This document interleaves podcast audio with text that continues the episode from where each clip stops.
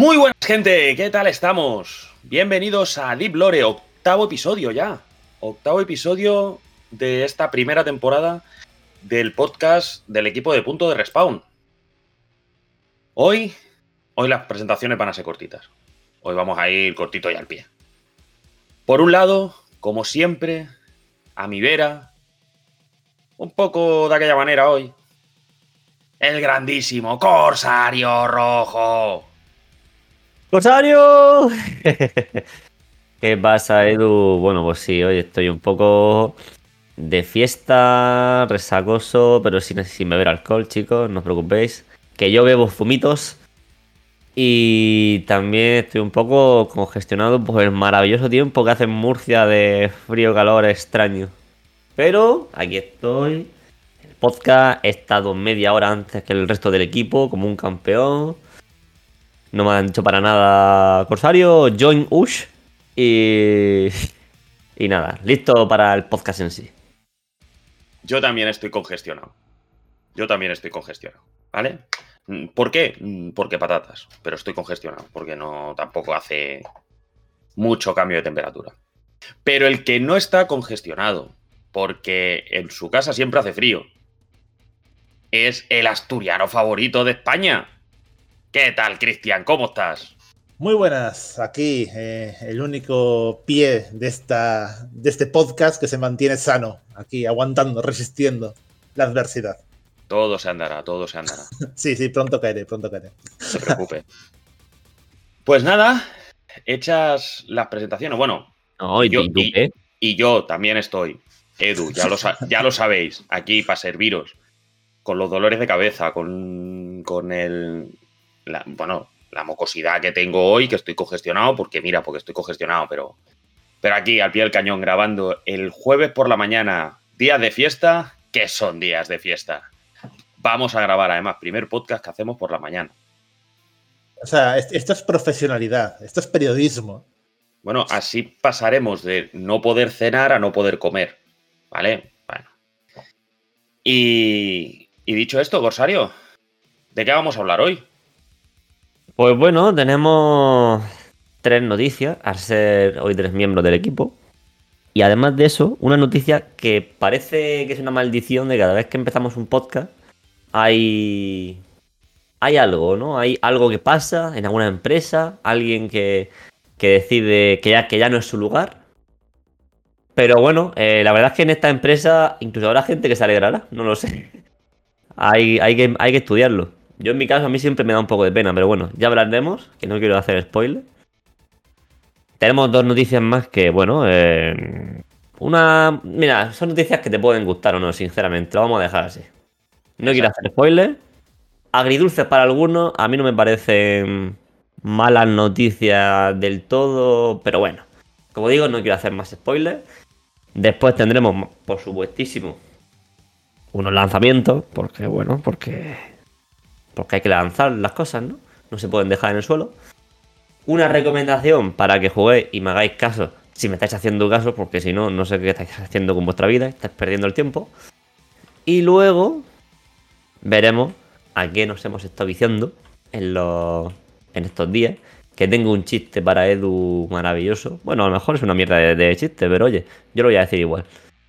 Y ya está. Y después... ¿Pero lo vas a soltar ahora o lo vas a No, no, soltar? no, no, voy a soltar en la que estamos jugando. Ah, vale, vale. Hostia, ya los tienes, ya los tienes guionizados los chistes. Esto... Sí, a ver, es, es un poco. No sé. Ya veremos. Ver. Mucho te lo estás pensando. Yo, yo me imagino a Corsario mientras va jugando, apuntando el chiste, riéndose y en plan, jaja, esto lo voy a decir según diga esto. Y, ¿sabes? Tomando notitas. Pues fue un poco. Pero no sé por qué se me ocurrió, sinceramente. Un poco. No sé. Bueno, pues ya lo tenemos todo presentado, ya tenemos presentado el podcast, nos hemos presentado nosotros, hemos presentado el bueno de Craig, que es el que nos graba, ¿vale? Un, Mm. osi- un osito que nos graba, ¿por qué no? Y ya presentado todo, adelante cabecera.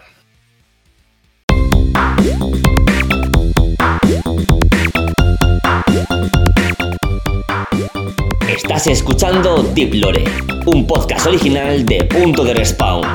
Que empiece el juego.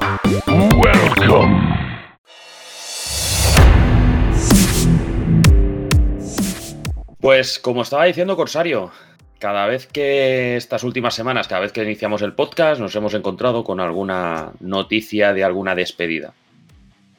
En este caso no es una despedida triste, hay que decirlo.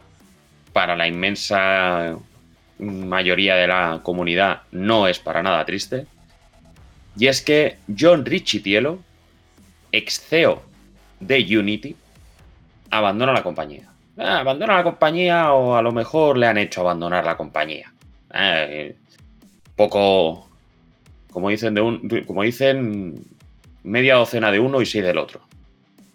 El, el tema viene después de la cuestionable decisión que tuvo Unity de cambiar la monetización de su motor gráfico, pasando todo el tema de que tenía que ser por instalaciones y llegabas a un límite y que esto, esto hacía que los, que los indies, los estudios indie, eh, pudieran entrar en bancarrota. Incluso los creadores del Cult of the Lamb dijeron que a partir del 1 de enero de 2024 que borraban directamente su juego, que no querían saber nada. Pero es que lo más grave no es eso. O sea, que una decisión equivocada y tal, vale. Pero lo más grave no es eso. Lo, más grave es que este señor, John Richitielo, que viene de EA, que quería cobrar por eh, los cargadores del Battlefield, ¿vale? Este señor, el día antes de anunciar este cambio, vendió acciones de la compañía. O sea, este se puede encontrar con una denuncia por eh, lo que sería utilización de información privilegiada para según qué cosa, porque él sabía que esto no iba a funcionar. Así que no es precisamente una persona... Es un tiburón. Es un tiburón, es un señor que mira los Excels y no quiere saber nada más y lo que quiere es dinero, dinero, dinero, dinero. Entró en Unity en 2013 como consultor y ya a finales de 2014 ya lo hicieron CEO ya le vieron, le vieron potencial al chaval. Y dijeron, hostia, tú este, este parece que tiene buenas ideas. Lleva un, más o menos una década. Esta dice que está muy orgulloso y demás. Se habrá ido con una buena morterada para casa. Y no sé qué os parece que personas así dejen la industria de los videojuegos, porque esperemos que no le den trabajo en ningún otro, en ningún otro estudio, ni en ningún otro motor gráfico, ni en ninguna otra empresa relacionada con el mundo de los videojuegos. Al menos yo lo que espero. Pues, hombre. El, por eso he dicho antes en el sumario que podría alegrar a, la, gente. Para personas así, pues sinceramente, que no estén ¿no? en este mundillo. Que, que tiene que. Es un mundillo que tienen que estar muy, muy acorde con el público no solo buscar dinero, dinero, dinero. Que ya sé que el dinero, dinero aprende dinero, pero, pero aquí no. Aquí queremos honradez y queremos buenos juegos. Y en vez de tanto dinero, podría dedicarse a quitar bugs. pero bueno, eh, si era un señor que miraba tablas de todo el día y que era avaricioso, pues si lo han echado barra se ha ido, pues hombre, sinceramente mejor, ¿no? Yo no puedo decir otra cosa que que si va a hacer un bien a la compañía, y más aún siendo Ubisoft, eh, pues guay. No. Guay, tío, guay. Unity. Unity, no Ubisoft. Eso, Unity, perdón. Unity. Es que he, reaccionado a Assassin's Creed Unity, ¿sabes? Sí, ya me lo imagino, ya me lo imagino. Eh, Unity. Unisoft, para los amigos. A ver, eh, al final estamos en un sector en el cual tiene que haber gente que ame los videojuegos Obviamente las empresas necesitan dinero para hacerlos y generar beneficio, tanto para accionistas como para sí mismas. Pero es verdad que es una persona que creo que es muy cuestionable sus métodos. Y ya tiene un bagaje, como bien ha indicado Edu, que ha sido problemático en el pasado. Y creo que los, vaya donde vaya, seguirá haciéndolo. No creo que sea la clase de persona que cambie. Igual él considera que hizo todo bien, que al final es culpa de la gente que no lo entendió. Eh, la mítica, ¿sabes? De la culpa no es mía, es de todos los demás. Pero bueno, eh, no me da pena, sinceramente, no me da pena. Eh, creo que hay bastantes tiburones dentro del mundo de los, de los, videojuegos que al final contaminan mucho. Y tal cual dijo Ed, una persona que quería incluso monetizar los cargadores del Battlefield, pues tienes que reírte. Al final, cada vez que dispares en un shooter, vas a pensar con cada bala, ahí van 15 céntimos, 10 céntimos, pum, pum, pum, cada bala. Tienes que reírte. O sea, es un chiste. Eh, me parece que ya llevamos semanas hablando eh, a menudo de gente que desde mi punto de vista son, eh, no voy a decir payasos, pero gente que, que hace más mal que bien a la industria. Al final es lo que hablamos. Mm, Van, son perfiles que a las empresas les encantan. Porque no tienen ningún tipo de escrúpulos, pueden ser cabezas de turco. En un momento una decisión como esta, esta decisión, imaginaros por un casual que hubiera salido bien. Él se corona. Y Unity empieza a ganar pasta. ¿Qué pasa? ¿Que no ha salido? Bueno, pues nos cargamos a este y decimos que la culpa es suya y punto. Entonces son un perfil de gente que va a seguir estando en el mundo de los videojuegos porque al final no deja de ser una industria y no deja de ser uh, de necesitar dinero para, para, progresar y de necesitar dinero para enriquecerse, porque al final no son empresas sin ánimo de lucro. Entonces, son perfiles como, como puede ser esto, el Jim Ryan, como puede ser uh, Furukawa, me parece que se llama el de Nintendo ahora, eh, que van mirando ese, el Excel a la hora de tomar decisiones, van mirando a ver qué puede beneficiar más económicamente a las empresas y no tienen en cuenta todo lo que viene detrás, porque al final ellos lo que quieren es beneficio hoy, ahora. Porque el día de mañana vendo la empresa y ya está. No la sienten como suya. Al final es una de decisión estúpida, porque en los videojuegos lo que se venden las empresas son, es la experiencia al usuario la imagen de marca, el sentimiento de incluso a veces de pertenencia. Hay gente que compra videojuegos de según qué estudios porque lo hace ese estudio. Es el estudio que les gusta y en el que tienen confianza. Si tú al final vas eh, quemando esos puentes y vas destruyendo la confianza de la gente en tu compañía y en los juegos que desarrollas o en el motor que usas, al, en el corto plazo ganas mucho dinero, pero en el medio y largo plazo pierdes imagen de marca y pierdes posicionamiento y pierdes que la gente te valore. Porque sí, al final mucha gente del mundo de los videojuegos ni sabrá qué es Unity. Mucha gente ni lo sabe. O sea, mucha gente entiende la consola, pone el disco y lo que salga ahí se la pela. Hasta que el juego arranca en sí. Pero claro, al final los cuatro frikis, con todo el cariño del mundo, que estamos aquí, que hablamos de ello, sí que conocemos las, las personas que hay detrás de los estudios y de las empresas. Y sí que sabemos que, por ejemplo, del Jimbo no, no, te, podías, no te podías fiar y de este hombre tampoco, porque al final es gente que va a mirar todo el día el Excel, pero tú, detrás del Excel estamos nosotros. Somos, o sea, al final los jugadores somos el, bueno, el centro de, todo esto. O sea, si nadie jugara videojuegos no existiría ningún tipo de industria ni de nada. Sí, sí, sí. Al final lo que decimos. Son. Bueno, ellos miran el histórico. O sea, tú vas a vender una compañía, tú ahora vas a vender Unity. Estaba hablando de que a lo mejor Microsoft ahora con toda la, la polémica, ¿vale? Tú ahora vas a, a, vender Unity y le dices, mira, yo tengo estos números. Ah, pero es que la, la, la, la comunidad no te ve con buenos ojos. Yo sí, sí, pero yo tengo estos números. ¿Cuánta gente raja del FIFA?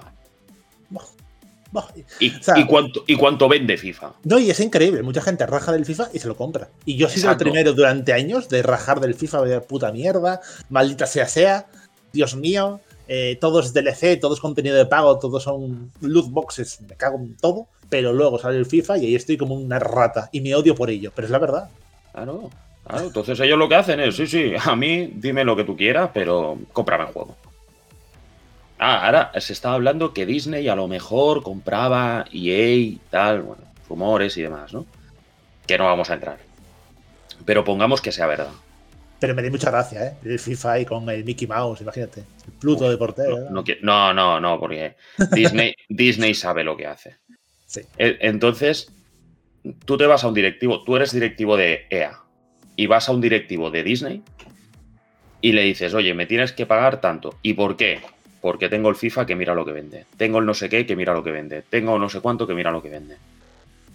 Estoy facturando tanto dinero. Si tú quieres facturar ese dinero, me tienes que pagar más. Ya está, solucionado. Me tienes que pagar lo que gano, lo que genero yo en 5, 6, 7 años. Entonces, claro, son perfiles de gente que lo que va buscando es eso, que cada año se cobre un poquito más que el año anterior, sin mirar que al siguiente año tienes que volver a hacerlo. O sea, no, no cortando un poquito, no, no. ¿Qué podemos hacer? Tira. Entonces, es una pena que las cosas funcionen así, porque yo también soy de la cuerda de que al final, si haces las cosas de manera correcta, los resultados acaban viniendo y son resultados más sostenibles. Pero la gente tiene prisa. Las empresas tienen prisa y tienen que ganar, pues lo que decíamos el año, pasado, la semana pasada con, con lo de Epic. Echan a 900 personas porque han ganado un poco menos de lo que tenían previsto, que era mucho más que el año pasado. Pues bueno, el año pasado, con eh, los ingresos que tuvieron, era, eh, ¿cómo decirlo? Era sostenible tener a esas 900 personas y este año con más ingresos no son sostenibles. Bueno, pues lo siento, pero no, no cuadra. También tengo la sensación de que muchos estudios y empresas, durante los meses de pandemia y durante el tiempo que bueno, la gente estuvo muy limitada a la hora de salir, viajar y demás, pensaron que se iba a mantener ese nivel de, beneficio en muchas empresas de videojuegos y en muchos sectores. Y se, ahora se dan cuenta de pronto, de forma misteriosa, de no, la gente una vez puede viajar con normalidad y hacer su vida con normalidad, no todo el mundo dedica tanto tiempo a los videojuegos ni gasta tanto dinero en videojuegos. Con lo cual, oye, pensaron que la gallina de los huevos de oro iba a durar para siempre y no es el caso. No, nunca, nunca es el caso. Corsario, ¿tú cómo lo ves? Pues no sé muy bien qué decir, la verdad, ante esto, sinceramente. Que son evil, evil empresas. Que la, todo está mal. La única buena PC es la. Hombre, eso.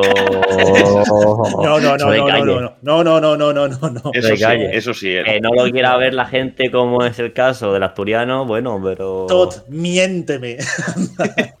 Venga. Pero a veces da el best. Best, best, best esta. O sea, no, no, no, puede, no puede ser otro. Madre mía. Y, hombre, yo estoy, yo, yo, yo estoy a favor de, de Christian. Me gustaría hacer un diálogo diferente al suyo, pero no me sale. Entonces, pero sí, vamos, estoy con él, 100%. ¿eh? Un poco lo que he dicho antes con mejores palabras. O sea que sí. Corsario, dos puntos. RT. ya está. RT. Yo doy retweet a lo que ha dicho vale. Perfecto, crack. bueno, pues pasamos de una noticia así. Uh, bueno, alegre. Yo creo que alegre para la industria. A otra que a lo mejor la cosa está regular, ¿no? ¿No, Cristian, en este caso?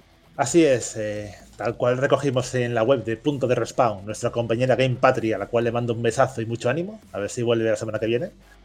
PlayStation, Sony Interactive Entertainment, ha anunciado eh, un nuevo modelo de PlayStation. En este caso sería el, el, PlayStation 5 Slim. Mucho más ligera. ¡Ya la tenemos aquí! Bien, arribat, bien. Así es. Eh, han anunciado que según se acabe el stock del modelo actual, el modelo Slim va a ser el que lo, lo sustituya.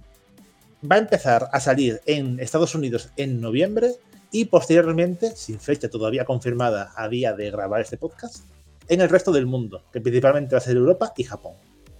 Características de esta nueva consola. El tamaño se reduce un 30% y el peso entre un 18 y un 24%, en el sea el caso de eh, la versión con lector de tarjeta o sin ella. Manteniendo... Lector de, lector de discos. Lector de discos, perdón, de tarjetas. Soy viejo, discúlpenme. Manteniendo la potencia y características de la PlayStation 5. Igualmente, se va a vender, se va a vender la unidad de... Eh, perdón, va a tener el lector de Blu-rays eh, separable y unidad de SSD de 1 tera para aumentar el almacenamiento interno. Dicho, dicha unidad de disco costará 119,99 euros. Igualmente, el precio de la consola va a ser con eh, lector de discos 549,99 euros y sin él, la versión digital, 449,99 Ambos, eh, ambos diseños incluirán un soporte horizontal que, bueno, también tendrá un soporte vertical que se venderá por separado por un precio de 29,99, lo cual a mí personalmente me hace muchísima gracia. Lo digo porque la consola actualmente trae el soporte eh, vertical incluido y ahora ya no, va a venir separado. En, respecto a las, a las, características, va a ser exactamente igual que la consola actual. Y también eh, este modelo tendrá cuatro paneles de cubierta separados, con la parte superior brillante y la inferior mate. O sea que, eh, nada, se vienen versiones Slim, versiones más pequeñitas y más eh, con menor peso de la consola, que sinceramente, a mi modo de ver, le hacía falta, porque es un mastodonte de consola impresionante. Pues lo estaba comentando antes, antes con, Cristian. Me parece guay que saquen una consola así con el lector aparte, ¿no? Para que no tengas que comprarte luego, si te arrepientes la otra o, y gastarte ahí el doble. Quizás pueda parecer un poco cara al principio, pero luego bajará. Lo, he hablado antes con él, digo, más cara estaba cuando no había stock a 900 pavos. Pero eso era, eso era solo en el CEX. Pues sí, sí lo, cual, más lo cual fue un chiste. La, gente, se subía mucho a la barra. No, que aún así 550 euros es un precio, o sea, la versión más... Es razonable, es razonable, claro. Ah. Pero, pero bueno, el, lo que he dicho, que lo del lector aparte me parece, me parece guay. Te puede gustar menos, te puede gustar menos. 30, ¿Eran 30 euros, Cristian? ¿Lo del lector? No, lo del lector son 120. No, que hemos hablado de 30 euros antes. 30 euros, como te dije ahora mismo, es el tema del soporte Eso, eh, Eso lo de soporte. 30 eurazos. Que también 30 euros y ciento y pico el lector. Sí. Pero aún así no me parece mal, porque como digo, peor hubiese sido eh, que te arrepientes y compras la consola aparte. Hombre, pero el tema Porque son otro, otro casi medio. Otro casi 600 pavos. Entonces, te puede gustar más, te puede gustar menos, pero la idea está bien, que pongan el lector así aparte, a, a piezas. Si fuera una Play de Apple serían, como he dicho a Cristian antes, serían en vez de 100 tal, serían 1500 el lector. Pero, como no es de Apple, pues yo lo veo bien. A mí me parece una cosa guay, como dice Cristian, hacía falta, porque la consola es que, joder, es un Transformer de cojones. Es que pesa, tío, joder. Es un mastodonte de consola que ocupa la mitad de cualquier mesa que te compres. Aparte que pesa 500 kilos. ya está bien. ¿Cómo lo ves, Edu? ¿Qué te parece? Yo, la idea buena, la ejecución mala. Es que es verdad, la idea. no, no, cuéntame. Dilo, cuéntame, Edu, a ver tu argumento. Venga, sorpréndeme, tío, sorpréndeme. Que te saquen una Slim. Guay. O sea, ya es lo normal, ya es lo habitual. Se había hablado que a lo mejor tenía problemas la, la 5 FAT, que a lo mejor que la hacían así porque el tema de la refrigeración y tal, bueno, pues han encontrado algún tema de refrigeración que han podido hacer la consola más pequeña. Pasa siempre, ¿vale? No le vamos a dar más importancia. Desde la Play 2, de hecho, ¿no? Sí, desde la Play 2. Desde la Play 2, ya, hace años. Exacto. La reducción del 30% del tamaño, bien, habrá que mirarlo, supongo que será más estrechita y más, más bajita. El peso, bueno, bien, tampoco, la consola tampoco la, la llevas arriba y abajo. El aumento de memoria de los 825, me parece que había 825 gigas a llegar al Tera, que es un detalle, hombre, que ya tenían que haberlo hecho desde un principio, pero bueno, vale, te lo compro. Ahora vienen los problemas. Primer problema. Te sale la consola al precio actual. No al precio de cuando salió la Play 5. No, los 500 pavos, no. 550 te están haciendo negocio con que tú te compres la consola solo digital y después le quieras poner un lector, porque te sale 30 euros más cara. 30 euros son 100, 120, sí. Sí, sí, bueno. Sí, bueno son 20 euros más cara. Te sale 20 euros más cara si te la compras, oye, por piezas, por decirlo de alguna manera. Y el soporte. Y lo del soporte, lo del soporte es de no tener ningún tipo de vergüenza. No tener vergüenza. ¿Cómo me vas a cobrar 30 putos euros por un cacho de plástico? Eh, con una cosa redonda alrededor. También seguro que es de plástico porque es cromada y demás, pero esto va a ser plasticucho.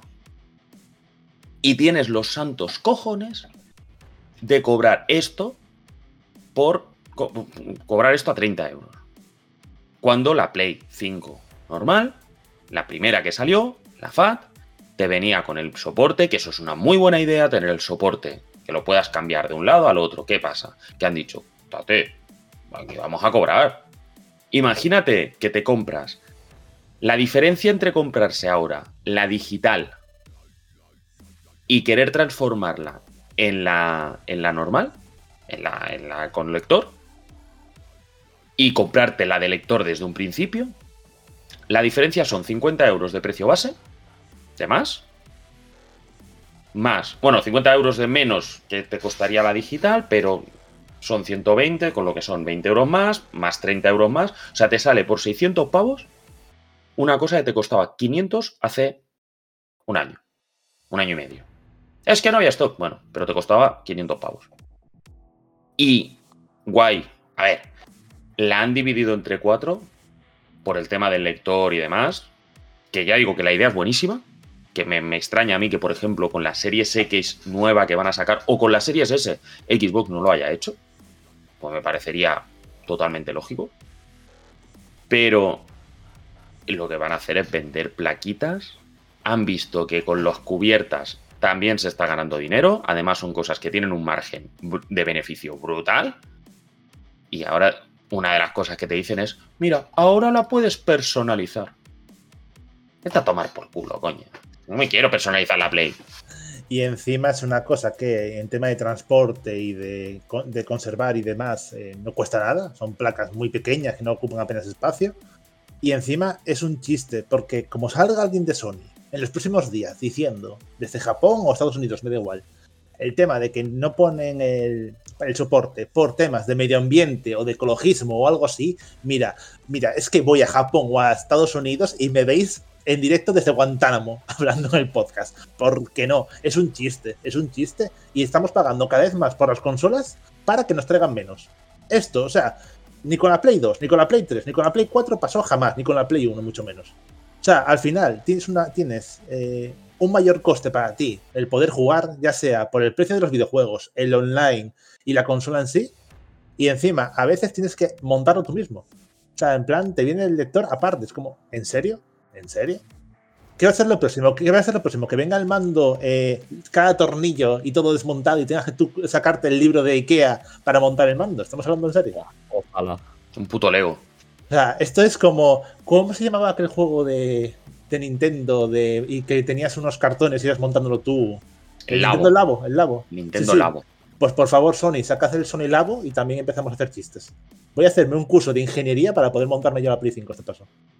Venga.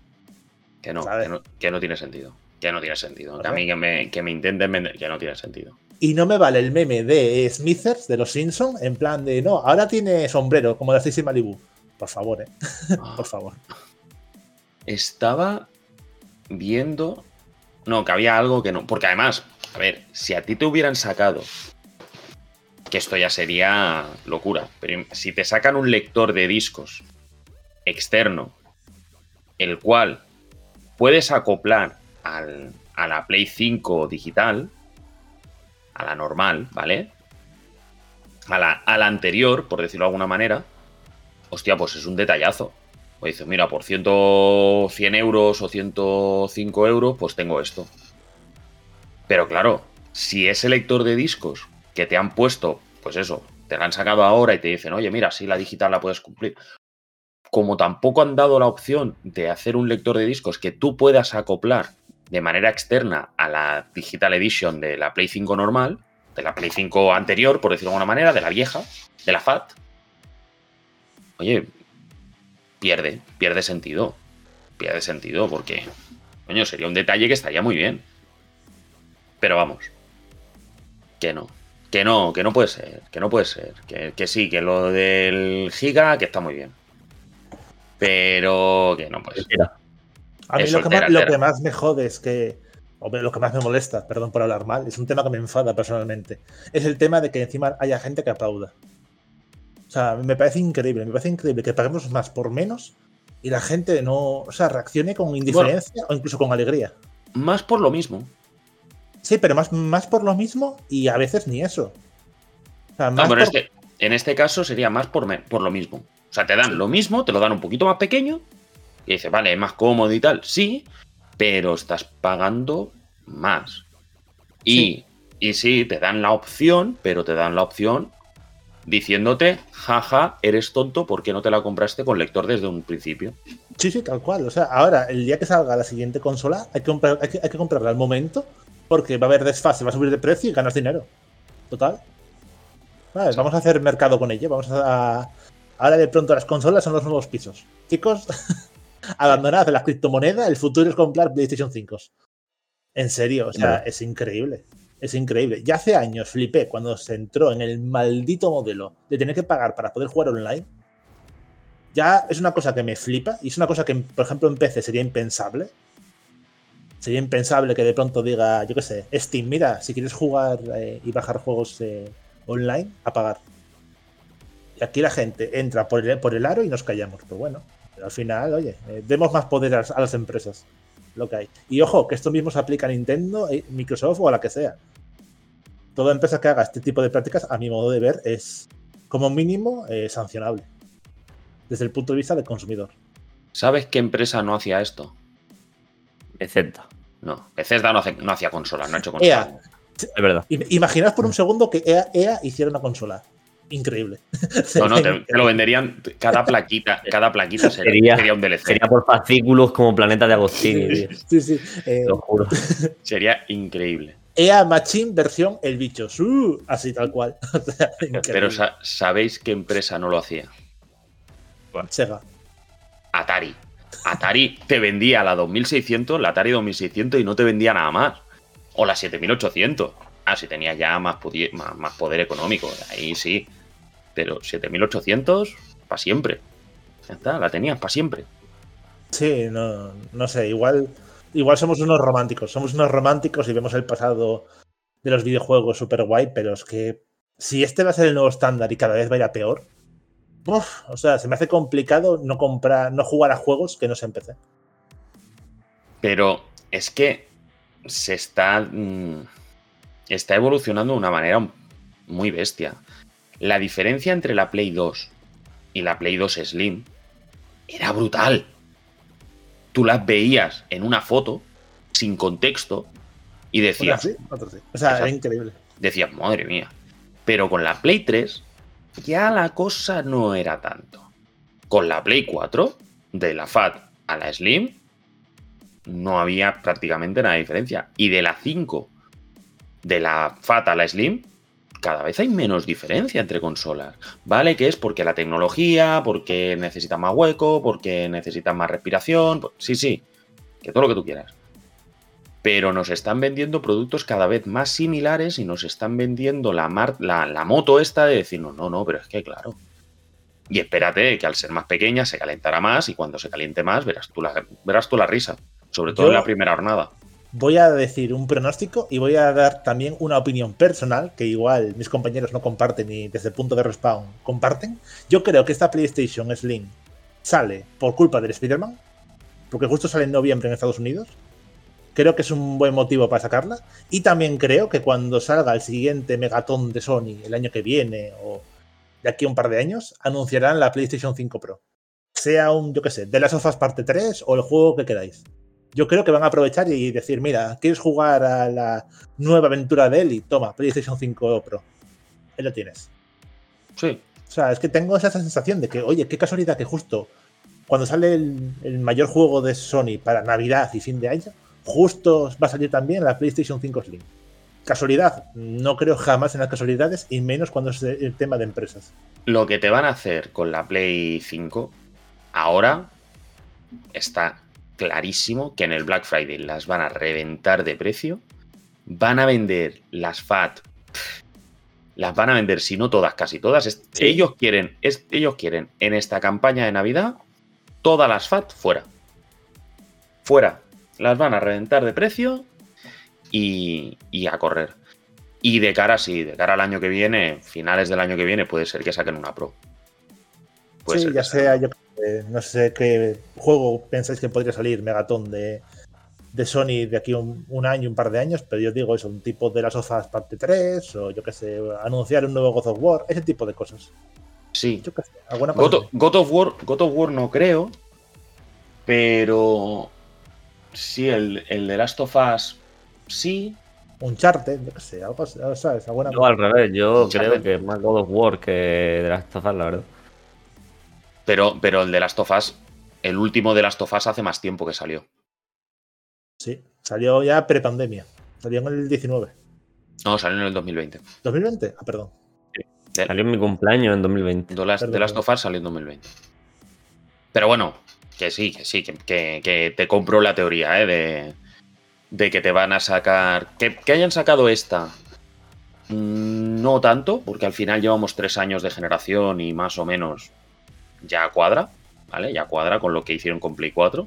Y dicen, no, es que han cambiado, la han sacado muy pronto. No, lo han sacado muy pronto, la han sacado los tres años que sacaron la otra también.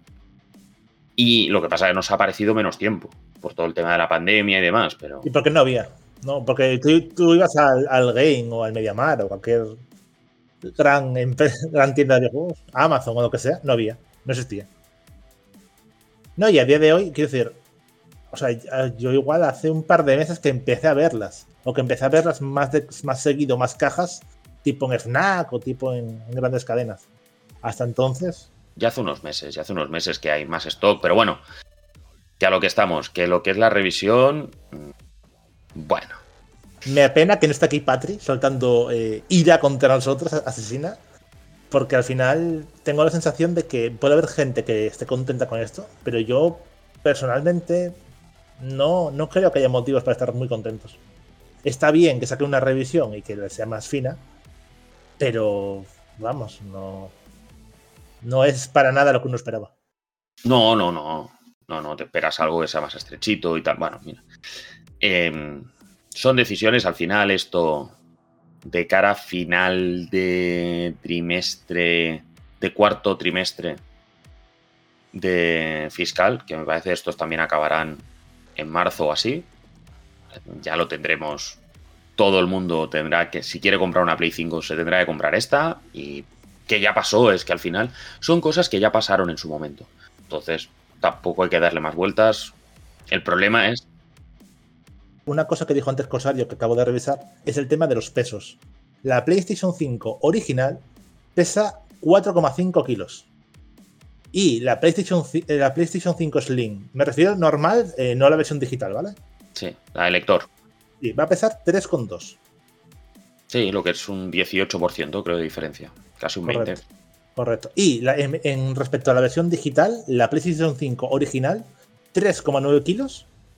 Y la PlayStation 5 Slim, 2,6. Sí, sí.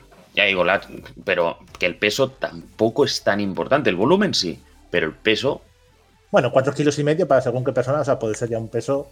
Sí, sí, pero, pero no estamos hablando de que vayas a coger la consola y te la vayas a llevar a ningún sitio. No te lo puedes llevar al gimnasio y empezar ahí a hacer series, ahí, mancuernas, vamos, vamos. No, no. Entonces tampoco le veo yo la gran importancia al peso. Porque no estamos hablando de que es que me va a romper la estantería. Entendámoslo. Ah, es, sí, mu- sí. es mucho más grave lo del soporte. También te digo, creo que mucha gente se queja mucho del tema del peso de tamaños. Creo que es gente, lo siento, en momento de señor mayor, que no cogían las televisiones antiguas, que eso era un mastodonte y pesaba 400 kilos. Eso sí que era peso y tamaño. Yo lo siento, ¿eh? En el momento que cogí por primera vez una televisión plana, flipé. En plan, es imposible. Yo estaba acostumbrado a ir con mi hermano, mi padre, y cada uno cogiéndolo y muriendo. Yo empecé a trabajar vendiendo electrodomésticos cuando las televisiones de 32 pulgadas llegaban a costar 2.000 pavos. Madre mía. Y cogías una televisión, las antiguas LED, las antiguas estamos hablando de antiguas antiguas, o los retroproyectores. Había unas teles que eran retroproyectores que tenían todo láminas de cristal entre unas y otras. ¿Eso pesaba? Madre mía, claro, eran teles de. Lo más grande que había eran 42 pulgadas, más grandes no había. No existía, era un, era un concepto de estas que dices tú, de las de tubo. Lo más grande que existía era el 36, no había nada más. Para que los, los oyentes más jóvenes nos entiendan, era literalmente gente vigoréxica que su trabajo en el gimnasio era levantárteles. Tal cual. O sea, los gym bros hoy en día, el trabajo era Cien- levantárteles. Ciento, una tele te podía pesar 110 kilos, no sé así. No, mía. una pasada. Bueno, después de esta referencia viejuna. Eh, tal y cual, por ahí van los tiros. Más que decírselo a la gente joven que está aquí, eh, hablemos con los antepasados del más allá, porque que tú tengas 400 años no es mi culpa, ¿eh? O sea, No, no, no, si no, si no. Y de los oyentes tampoco. No, no. Tranquilos, oyentes míos, yo os entiendo. Esta gente no. Esta gente. No hablan el mismo idioma. No entiendo Bueno, yo cómo son capaces de mantenerse sentados siquiera, pero yo os entiendo. Al revés, el problema es levantarse. Si es que- Exacto. Yo, yo lo único que he hecho en falta es que en WhatsApp haya la opción de teclado jeroglífico. Pero bueno, Exacto. Yo pensaba que te enchufabas por USB a una máquina de escribir. Yo, exi- yo exijo la vuelta del Messenger antiguo, el de verdad, y mandar zumbidos a mis contactos. Y esperar a salir del colegio para conectarme a Messenger. Eso de es. verdad. Al Messenger. Bueno, que ya hemos tocado la, la- mm, la- el modelo, la revisión de modelo y tal, y no dejamos Play 5, no dejamos Sony, mejor dicho. Y Corsario nos va a comentar una cosa que a lo mejor es un poco más alegre. Pues sí o no. No, sí, sí, sí, sí. Yeah. Sí, yo, mira, yo no soy de Play, pero vengo a comentar una noticia de Play. Porque os traigo aquí el señor Corsario, os trae en bandeja de plata los juegos. Voy a ponerme en modo Edu, ¿vale? Los juegos de PlayStation Plus Extra y Premium para Ture. Corsario, ¿qué nos tienes preparado? Hemos llegado, hemos llegado al punto que Edu puede faltar al podcast y Corsario es Corsario y Edu a la vez. Es increíble. sí, sí, Es soy increíble. un poco, un poco múltiple, la verdad. Narrador omnisciente, es increíble. Bueno, ¿y cuáles son los juegos que llegan a PlayStation Plus Extra? Pues son 15, ni más ni menos. Os lo voy a ir nombrando diciendo un poquitín de ellos para no, para no extenderme. Y pasamos a la siguiente sección. Así que vamos a darle duro. El primero, bueno, empezamos fuerte. Gotham Knight. Te puede gustar más o te puede gustar menos. Pero no vamos a negar que es un juego cooperativo que llama la, la atención. Y tenerlo aquí está bien. Así que tú, señor, que me estás oyendo y no te gusta el juego, te lo pones con tu colega y a los 5 minutos me lo vuelves a decir, chaval. A ver qué te parece. Y después de esto viene el que para mí es el, el- uno de los best, ¿no? Uno, uno de, los, de los top. Lo que pasa es que en consola son de esos juegos que no veo mucho, pero bueno. Disco Elysium, The Final Count. The Final Countdown Nino Nino, no, The Final Cut. es un juegazo, una historia que flipa, de rol, guapísima. Lo que pasa es que es un poco vista diablo y esos juegos en consola me cuesta verlo. Pero oye, no deja de ser un juegazo que la gente de Play pueda, pueda descubrirlo y que pueda jugarlo y, que, que lo goce. Luego, otro que meten un poco de palos, pero que a mí me parece guays, es esos sucesores de, de Until Dawn. The Dark Picture Anthology House of Ashes. O sea, cuidado, ¿eh? Este no era el último, ¿no? Este era el penúltimo, puede ser, o el primero que sacaron de la trilogía. Me parece que House of Ashes es el último. ¿El último? Porque El del asesino. Sacaron Man of Medan. Sacaron. ah, me parece que hay otro en medio, no recuerdo el nombre. Se me ha ido el nombre totalmente. ¿eh? El del barco, ¿no? No, el del barco es el primero, el Man of Medan. Ah, El segundo se me ha ido totalmente el nombre de la cabeza y mira que lo sabía, ¿eh? Ah. Espera, lo voy a buscar. Cristian está súper nervioso porque lo tiene en la punta de la lengua. Sí, sí, sí, sí. Sí, sí, no, es que, es, que, es que los tenemos todos en la punta de la lengua, así es que... Mm, Bueno, Little Hope. Verdad. Little Hope, House of Ashes es el tercero y el cuarto, que es el último, es The Devil in Me. ¿y el House of Ashes? El tercero. Ah, vale, el tercero. Vale, es que hay cuatro. Ah, pensaba que había Es que hay cuatro, sí, sí, sí. Vale, vale. Bueno, pues el tercero de esta saga de sucesoras de Until Dawn. Junto con Quarry. Está también, no sé. De hecho, se pueden jugar en cooperativo también.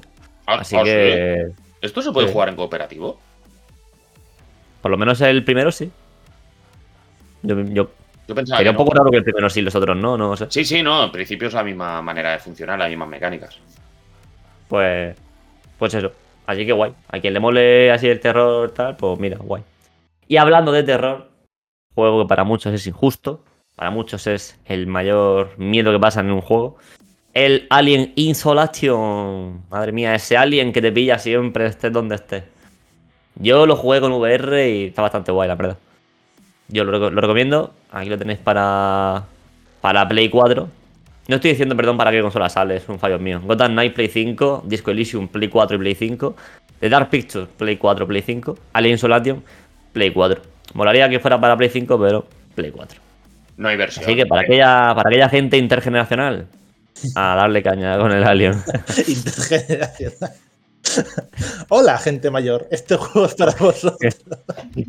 Hola, gente que todavía no tiene una Play 5. Sí, sí.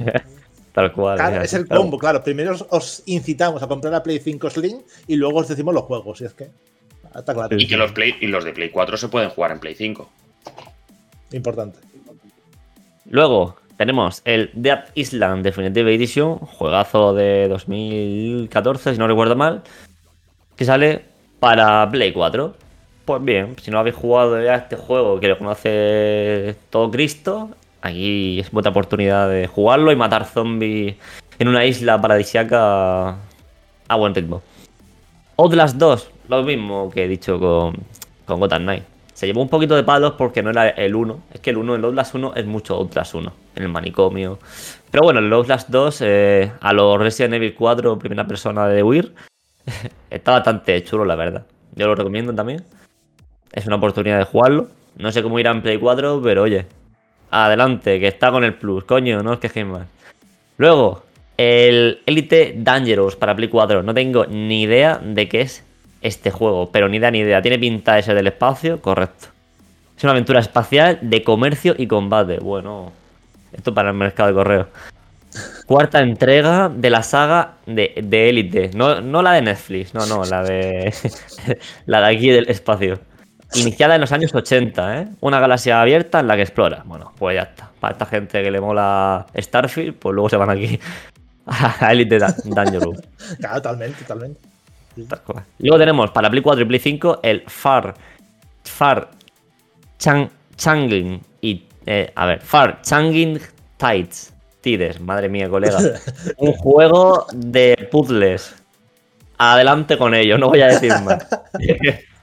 Adelante con ello, lo- vamos. A quien, le guste rompe- a quien le guste romperse la cabeza, jaja, el chiste. Pues adelante con el juego de puzzles. Y luego uno que sí me llama un montón la atención, eh, que curiosamente no pone para qué sale, ni no pone ni Play 4 ni Play 5, pone nada. Yo lo he visto para Play 5 el juego, o sea, yo me imagino que para Play 5 100%. Es uno súper sangriento que siempre he querido probar, pero no está para PC. Es el, el Gun Grave Gore, bueno, G.E o .R.E. Gun Grave Gore, es un tío que, parece un Belmont de Castlevania, con una pistolaca que flipas en portada. Pues ese. Y no sé si era un poco. Un poco hack and slash. Bueno, yo sé que es Gore, porque aparte de que el nombre lo diga. eh, es de disparos y yo creo que es un, es un juego cortico y entretenido. Como el Dante Inferno, pero de tiros. Yo, ese, a mí es que es el que más me llama y no puedo probarlo, vaya. Luego tenemos un juego que sí que estuvo bien. Se llama Eldest, Eldest Souls. Eh, Aquí Cristian, mira, un Soul, fíjate. Para Play 4, Play 5, es vista isométrica, pero sí que era estilo Soul. Yo este recuerdo que lo jugué. No sé si me lo llegué a pasar, porque es de 2000. 2000, 2000, 2000, 2015, 2014, 2016, no me acuerdo muy bien. Me estoy tirando un triple, pero yo creo que era esa época. A mí me moló, ¿eh? Yo lo recomiendo. Lo mismo digo, es un juego que para Play, para consola, es que los juegos de, con- de consola, pero que son de vista isométrica, me cuesta un poco verlos. Pero oye, darle un tiento a ver qué tal. Y luego tenemos el juego de, de Rocky, no sé si se pronuncia así porque encima de la SOS tiene dos puntos, o sea, tiene pinta de nombrarse en plan nórdico y no. Así que vamos a llamarle el juego de Rocky, pero no es Rocky Balboa, sino ROKI, ¿vale? Es un juego de aventura narrativa, point and click, que salió en 2020, con ambientación, por eso el nombre así de Rocky, ambientación escandinava, donde tienes que ayudar a una joven a superar unos peligros. ¿Qué peligros? Pues te pones el plus y lo juegas. Y luego un jue- una saga que odio a muerte, pero odio, vamos, que puede dejar de existir ya, los Tekken, el Tekken 6, que es el juego más injusto de pelea, o sea, la madre que los parió que te enganchan y no te sueltan, o sea, que le den a Tekken, maravilloso, Tekken 6, te coges el panda, te coges a Akuma del Street Fighter y ya está, revientas a quien sea, una vez que le pegas el puñetazo a alguien, XXXX y vale, eh, tiene la partida hecha. No, Tekken 6, no voy a hablar de, de Tekken 6 porque ya tienen 7 entregas a sus espaldas. no será Corsario Rojo un experto en Tekken, por lo que me comentan por línea interna.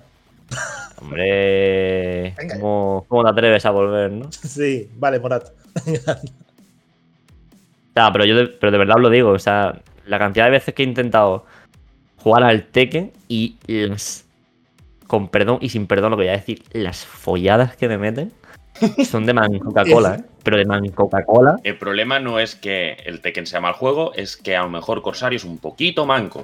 No, No, porque no, no, muy bien no, Mortal no. Kombat y Street Fighter. Ex- Exijo una corrección por parte de Edu. No es que sea un poquito manco, es que literalmente no, no tiene brazos. O sea, es increíble. Es increíble. Para el, Tekken, para el Tekken, después para el Mortal Kombat es otra movida, para el Street Fighter es otra movida, pero claro, son juegos. Al final, estos son juegos que, es- que siempre. que dicen, está haciendo el panda. Sí, el, El, Kung Fu Panda está haciendo. el- dicen, los juegos de pelea son todos iguales. Ya habéis visto que juegos de peleas parecidos, podríamos decir parecidos, pues como el Mortal Kombat, el Street Fighter o el Tekken 6, pues no tienen nada que ver uno con el otro. Ni la manera de jugar ni nada. Y ya si vamos a juegos tipo Dragon Ball, a los Tenkaichi y demás. ah, O el, o el Fighter Z. o el Fighter Z. Pero, pero, pero, pero, pero, pero, lo que sí tiene que ver, no me lo quité de la boca. Vale, bien, no me lo he quitado. Es que el siguiente juego es Soul Calibur, Broken Destiny. Hablando de juegos de pelea, vaya, ¿vale?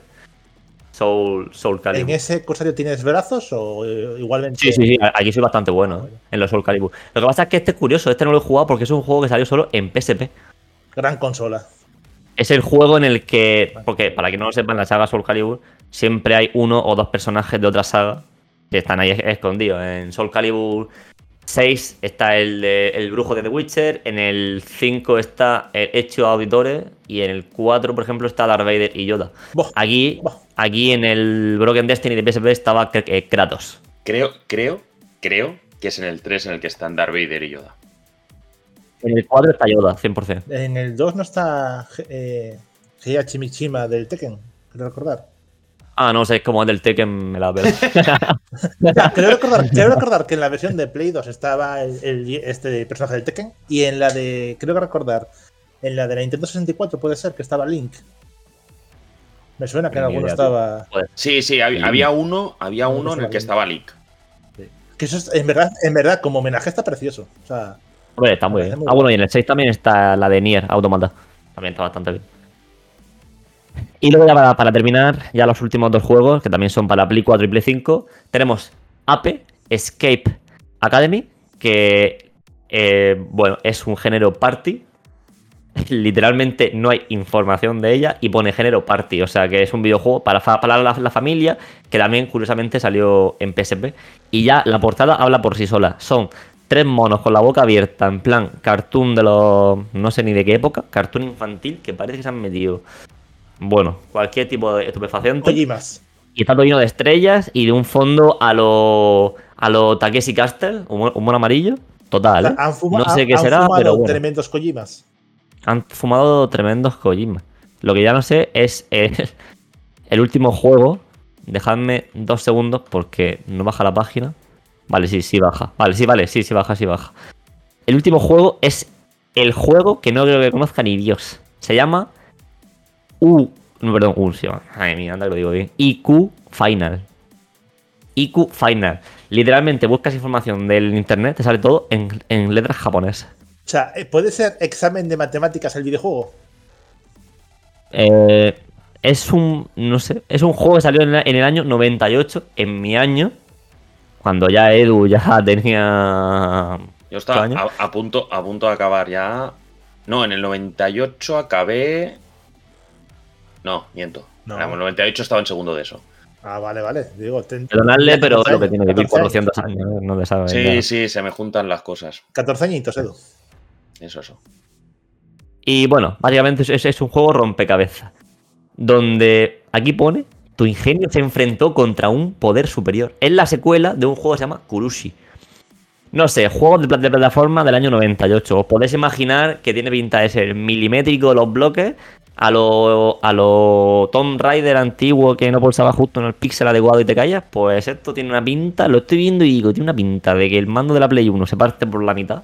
Pequeño disclaimer, ahora entiende Corsario el trabajo mío y de Patri cuando tenemos que mirar lanzamientos de juegos que literalmente no entendemos qué es. Tienes que estar buscando información un- una hora o media hora larga de un juego que no entiendes de qué va. Es increíble. Increíble. Oye, pero, pero, pero me mola, porque he descubierto una portada chula. La portada del IQ Final mola un montón. Me recuerda a Resident Evil, no sé por qué. Es como el Mapamundi en negro, todo. todo es todo negro con líneas finas el Mapamundi.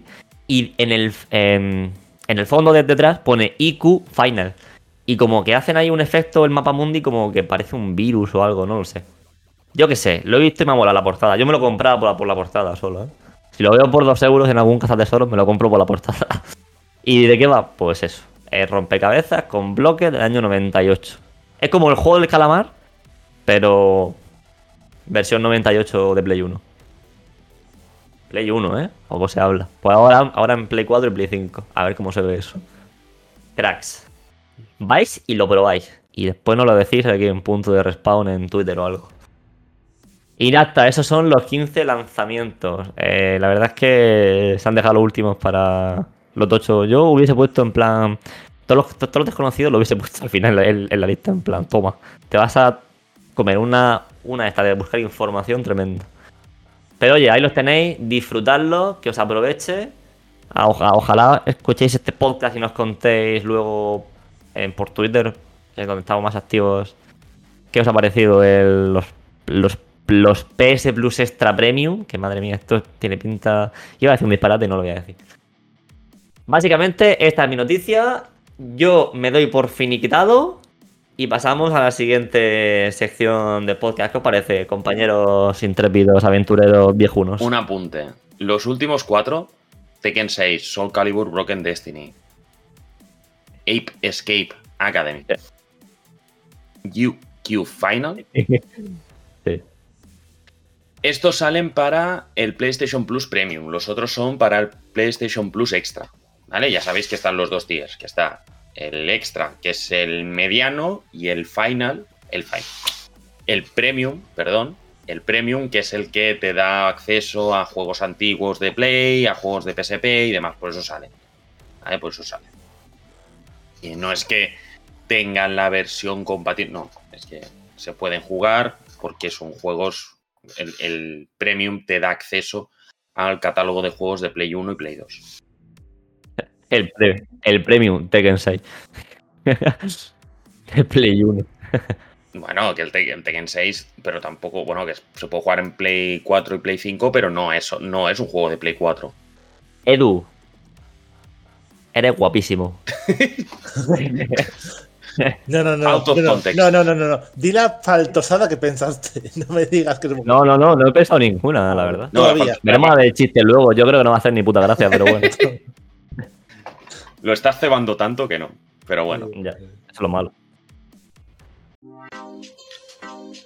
Respawners, os presentamos Boosteroid, una plataforma de juego en la nube que permite a los usuarios acceder a una amplia selección de juegos, desde los clásicos hasta los lanzamientos más recientes, con un rendimiento óptimo. Los jugadores podrán acceder a su biblioteca en constante crecimiento desde cualquier dispositivo con conexión estable a Internet. Ya no necesitarás tener un ordenador o una consola de última generación. Boosteroid, donde y cuando quieras, en cualquier dispositivo.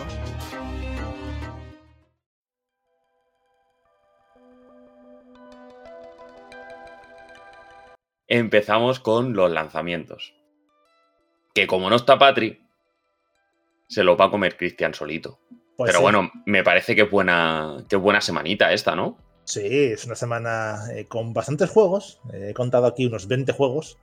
Pero es verdad que hay un par de, títulos, especialmente uno, de cierto personaje que está junto a Edu, siempre junto a Edu, que destaca especialmente, la verdad. O sea que eh, se viene una semana bastante yo- sabrosa. Si yo no tengo nada detrás de Mario. No, no, no, no, no, no. Hay, hay un señor lanzándote una cosa blanca por la mano, pero no, no hay nada. Arrancamos por el día 17. El día 17 de octubre tenemos el Skull Island Rise of Kong para PC, PlayStation 4, PlayStation 5, Xbox Series, Xbox One y Switch. Es un género de, es un juego de acción y aventura del estudio Game Mill Entertainment. En este juego, eh, me imagino que habrá muchos fans de King Kong y de las películas de Kong.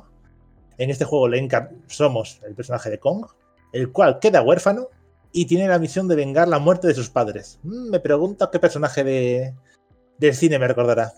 Y combatir contra los esbirros de su asesino, Gao. Nos, nos podremos convertir en el rey de la isla Calavera, ahuyentar a nuestros enemigos desatar grandes combos en este juego de acción y aventura y descubrir los misterios de la isla de la, cala- de la calavera. Vaya fumada. Ahora Kong, Kong el huérfano. Sí, sí, sí. O sea, Kong eh, va- de pronto va a pelear contra el villano, va a decir que su madre se llama, se llama Marta y serán muy amigos. La verdad. Y venga. Y a otra cosa. Madre mía. Seguimos con el día 17, con el juego Sonic Superstars. Aquí el personaje favorito de todo el mundo. Sale para Play- PC, PlayStation 4, PlayStation 5, Xbox Series y Xbox One. Del género plataformas, no va a ser un beat'em up. ¿No sale para Switch? Eh, no, según me tenía aquí apuntado Patri, no. Me extrañaría. Pero bueno, si quieres revisarlo rápidamente, mientras digo que es un juego de Sega, ¿quién si no? Y es el retorno del, del, personaje mítico de videojuegos, el cual vuelve a sus orígenes con una aventura eh, que versiona de manera espectacular las clásicas plataformas 2D del Erizo Azul. Podremos jugar siendo Sonic, Tails, Knuckles y Amy, aprovechando el modo multijugador junto a tres personas más, usar los nuevos poderes Esmeralda y visitar escenarios nunca antes visto. Por supuesto, repite como villano el mítico, legendario, titán mastodonte Dr. Eggman y Fang, que intentarán detenernos. Pero también habrá un tercer villano completamente nuevo en la saga. Sí que No sale sé, para Switch, ¿eh? ¿Qué os parece? Sí, pues Patri, Sí, desde aquí, sí. mal. Es que, me, es, que, es que me extrañaba, porque si Sí. dijeras otro tipo de juego, pero un Sonic, este Sonic que tiene muy buena Bueno, pinta y que A es. ver, ¿eh? Si viene la duda hace 24, 25 años y dicen que va a salir un juego de Sonic, de Sonic en Uy, uy, no, no, no, Nintendo, no. o sea, ¿Qué dices? Estás, loco, estás loco, no, no. Eso no Aquí puede ser. No, no, pero, pero Sonic es ese Sí. tipo de juego de. Es que el único sentido sería por el tema de los frames, pero no. No, no tiene una carga gráfica excesiva como para que la Switch no lo pueda mover. Vale. Dicho lo cual, eh, tiene bastante buena pinta. Yo personalmente me cuesta mucho entrar en los juegos de Sonic, Mm. porque creo que a, veces el escenario juega en tu contra. Vas tan rápido que te, te chocas No contra cosas sin tener sí, opción a ver lo que hay. Pero para los fans acérrimos y la gente que es fanática muerte del famoso erizo azul, pues tienen ahí para disfrutarlo. El día 17, el martes. También, el día 17 sale el, el videojuego llamado The, Cali- The Calígula Effect 2, el cual sale para prácticamente todas las consolas. Es un juego de rol, combate por turnos y anime del estudio Furyu y eh, Nice América. Es la segunda parte de esta eh, IP, en la cual somos la muñeca virtual Reg- Regret, la cual crea un mundo llamado Redo, que es un mundo simulado sin tristeza en el que las personas quedan atrapadas. Pero no es todo lo que parece. Un grupo de estudiantes descubre la verdad de este mundo y restablecen el club Go Home para luchar contra el reinado de Regret y escapar de, escapar de vuelta al mundo real. Mm, Hideo Kojima Videogame, no entiendo qué está pasando. Tiene, tiene una estética tan persona. Es Pero, tan- uf, o sea, pero quiero decir, a nivel argumental, No, no, a nivel argumental, bueno, es un JRPG, ¿vale? O sea, tampoco Ya, hay ya, pero- más. Quiero decir, por lo menos en el caso de los personas, especialmente el quinto y demás, es juegos en los que quieres eh, limpiar la pureza de los corazones y demás. O incluso yo que sé, Persona 3, que es un juego oscuro por una temática bueno, muy de actualidad en Japón, pero este juego, no sé, una muñeca hace un mundo, un grupo de estudiantes pelea contra ella, crean, vuelven a crear un club de Go Home, no sé. Sí, sí, pero, pero, pero lo que es la estética en sí, Sí, tiene una estética muy, muy parecida a Persona, pues muy anime y demás, y también pues tiene las conversaciones, bueno, lo que es Mm. lo que es el JRPG y el combate por turnos. Pero sí, sí, es fumada, es fumada. Yo debo señalar eh, que, bueno, gracias a, a estar aquí con vosotros y tener que hacer los lanzamientos y demás y comprobar los juegos del mes, se me hace muy complicado. No sé si es una cuestión cultural o lo que sea, que muchos juegos eh, anime, muchos juegos orientales, para explicarlo hacia un público que mayoritariamente somos occidentales, o to- prácticamente todos, es muy complicado según qué juegos. Debo ser Sí. sincero que, no sé, Japón es un tema. Japón es Habla- un tema. Hablando de temas, el mismo día 17 sale el juego Black Circus Descent into Madness para Play 4, Play 5, Xbox One, Xbox Series S y X, Nintendo Switch y PC. géneros, terror, supervivencia y point and click, del estudio Blowfish Studios y Indies Red. Es una historia de terror psicológico con payasos, ya empieza dando mal rollo, donde la línea entre lo real y lo imaginario mm, prácticamente no existe, se desdibuja. Lleva tu cordura al límite intentando escapar de un laberinto de pesadilla y tormentos. Resuelve acertijos, sobrevive y pasa a la acción. La verdad, eh, una mala pinta, un mal cuerpo impresionante y la gente que tenga miedo a los payasos, cuidado. Por favor. ¿Cómo has dicho que se llama? Blood Circus. Descent into Blood. Madness. Sí. V-L-A-D. El circo de Blood. El descenso a la locura. A ver. eh, Ah, vale. hay, sí. hay mucha gente que le tiene miedo a los payasos. Yo, es una cosa que personalmente no tengo, aunque es verdad que si veis fotos antiguas de niños con payasos, da mal rollo que flipas. Ahí estáis Sí, sí. haciendo una labor de Verdad. investigación. Sí, no, es pixel art, ¿no? Sí. Este es el Destin of Madness. El es pixel art, pero muy oscuro, muy. Bueno, también teniendo en cuenta el mes en el que estamos, es el mes de, de todos estos juegos. O sea, es Sí, sí, sí, sí, sí. Sí, sí, pero ¿Qué? bueno, que el payaso, la, la estética de payaso, mm, yendo a la locura y volviéndose loco y matándolos a todos, mm, ya un poco, ya está un poco manida, ¿eh? No, no, me pregunto qué personaje de, de DC lleva chorrocientos años dando la turra con ser un payaso y volverse loco. Te estás quedando, te estás quedando en el detalle. Nah, sí, sí, era un poco por, por la chanza. Hablando de chanzas, también seguimos en el último juego del día 17. Un videojuego que creo que a Rosario igual le gusta mucho. ¿eh? Wizard with a Gun. Sale para PlayStation 5, Xbox Series y PC. Géneros, acción y aventura, roguelite y mazmorreo. Cuidado, Rosario, esto, esto va por ti.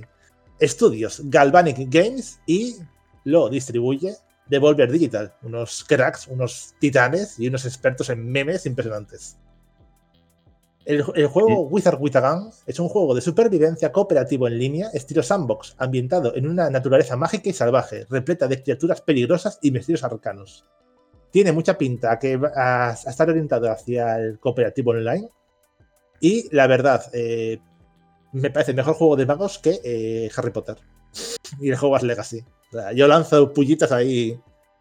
O sea, esa era. Ese era el juego ese que era un poco Souls. Parecía un poco Soul, pero con magia solo. eh, pues no, No. sé, igual para. No, este, este, No, este es un juego de. Es un juego de disparos, un roguelite. ¿Vale? Sí. De disparos. Con más. Es que creo que hicimos, hicimos esto, este chiste de que era mejor juego que Hogwarts Legacy cuando, cuando hablamos de ese. Cuando salió la, la, la- la- la- la noticia. Ah, verdad, es el nuevo juego de, de Miyazaki, el que está haciendo, ¿no? Ese que es solo de, de magia. ¿Es posible? No lo sé. O uno que estaba haciendo uno, de- uno de magia, sí, de los primeros podcasts que lo hablamos, te lo juro. Os lo juro por No me Dios. acuerdo. Tendremos que revisitar los podcasts. Puede ser. A mí la verdad que me hace mucha gracia la estética. O sea, me parece que los personajes tienen mucho carisma. Teniendo en cuenta que, bueno, eh, para quien no lo vea, me recuerdan un poco a cierto personaje del Final Fantasy IX a nivel estético. O sea, lo que sería un personaje que solo se le, ven, se le ven los ojos, lleva un sombrero, pero con mucha estética. O sea, me parece una estética bastante guay. Sí, sí, la estética está chula. Y pocas cosas me hacen más gracia que un mago con pistolas. Yo lo siento, pero es un buen chiste. Y me recuerda a ciertos enemigos de la academia eh, Lucaria, era, ¿no? En Elden Ring. Sí, la raya. La... La Academia Raya Lucaria, sí. Los cuales están. Nada, tranquilo. Los cuales están, están todo el día disparándote hechizos. Los del Burger King. Sí, sí, es increíble. Vaya, vaya pesado. Los del Burger King. Sí, sí. Bueno, y si no te encuentras, si no te encuentras un tarro que te revienta también. Sí, sí. sea, Así que. O sea, yo hacer referencias a los juegos de Miyazaki es mi, mi función en este podcast. exacto. Nos vamos al día 18 de octubre, en el cual sale un videojuego llamado The Gap para PC, PlayStation 5 y Xbox Series. Walking Simulator con toques de misterio, lo cual son dos géneros que enlazan muy bien siempre. Desarrollado por el estudio Label This y Crunching Koalas. La sinopsis del juego, que es muy interesante, por cierto. eh, interpretamos a Joshua James Hayes, que es, que es un neurocientífico cuya familia sufre una extraña enfermedad hereditaria que acaba con los recuerdos, la personalidad y la cordura del paciente. Como miembro de un tratamiento experimental para su enfermedad, el protagonista se ve envuelto en el secreto de un gigante empresarial y descubrirá que algunos objetos pueden actuar como portales al pasado. Pero la pregunta es, ¿podrá fiarse de sí mismo y de sus recuerdos? Tiene una pinta de ser el típico juego que te deja tocado. Sí, sí, sí. sí. Incluso esos, esos toques de, bueno, de enfermedad mental y de, ¿sabes?, de condición tal, me recuerda un poco al Hellblade. O sea, me, no sé, me, me mola. Me parecen juegos sí. importantes. Primera, primera persona y tal, y, y de dejarte tocado, ¿eh? Dejarte, hostia, regular. Sí, sí. Lo cual me parece muy interesante para toda esa gente que dice que los videojuegos no son eh, arte, que tal, que no cuentan, ¿sabes? que siempre es matar bichos y disparitos y tal. Esa gente que parece que vive en 1970. Pues, quiero decir, me parece muy interesante que existan estos juegos y que a la vez también puedan hacer conciencia y puedan ayudar. Me parece muy guay. Un juego a tener en cuenta. ¿Cómo? A tener en cuenta, nos, va, nos vamos al día 19, el cual sale un juego que eh, creo que todo el mundo va a conocer según diga el nombre. Agatha Christie, Murder on the Orient Express. Hostia. el cual sale para prácticamente todas las consolas. Género, acción y aventura, exploración y sobre todo investigación criminal. Quiero decir, creo que a día de hoy prácticamente todos conocemos el libro del asesinato en el Orient Express. Estudios in- involucrados, Microids, Might y Microids Studios Lyon. Bueno, eh, por fin podremos subir a bordo del legendario Orient Express y ponernos en la, piel del, detective en una carrera contra, reloj para descubrir al, al asesino, basado en la novela legendaria de Agatha Christie. El, la novela del, del asesinato en el Orient Express también está protagonizada por Hércule Poirot. El personaje es Hércule Poirot. Creo que sí. ¿Lo leí hace un montón de años? Creo que sí. Correcto. De Hércules Poirot. Tenemos, tenemos análisis del otro que sacaron hace poco, también de Agatha Christie, de, relacionado con Hércules Poirot. Joder. Tenemos análisis en el canal porque lo hizo Cristina y por eso lo recuerdo. Que por cierto, como detalle eh, bueno, interesante, hablamos de un libro que salió el 4 de enero del año 34 por un precio en Estados Unidos de 2 dólares. O sea que, quiero decir, me parece. Recomendación, recomendación literaria de Cristian, menos de 10 euros también. Eh, Bueno, cuidado. también, o sea, Corsario, ponte las pilas, que yo recomiendo libros a, a 2 dólares. Ponte las pilas. Exacto. ¿Eh? Nada, Corsario está sus cosas. Haciendo Exacto. cosas de Corsario rojo. Seguimos en el día 19 con el juego Cover of Dreams para PC. Se trata de un plataformas 3D con toques de acción y aventura y exploración de el estudio By Nine Studio y Super Rare Ori- Originals. En este, Fíjate. dime, No, porque te iba a decir que la estética de esto y lo Vaya. gráfico. nada, ya, ya- me lo revientas. No, Aquí no, uno- no, dale, dale, dale, dale. Dale, dale. Aquí uno prepara una sección y se la revientan, increíble. Dale, dale, dale, dale. Creo que os va a sonar un poco este juego porque eh, interpretamos a un dragón llamado Finn, que tiene que rescatar todos los huevos sin eclosionar de sus hermanos. No sé a qué juego os puede recordar clásico de PlayStation. Hmm, llamado S y no sé qué luego Piro o algo así. Con unos gráficos nostálgicos al estilo de Nintendo 64, que era lo que Edu iba a decir. Ahí me hizo. Me ha hecho clickbait, feísimo. Exacto, exacto, exacto.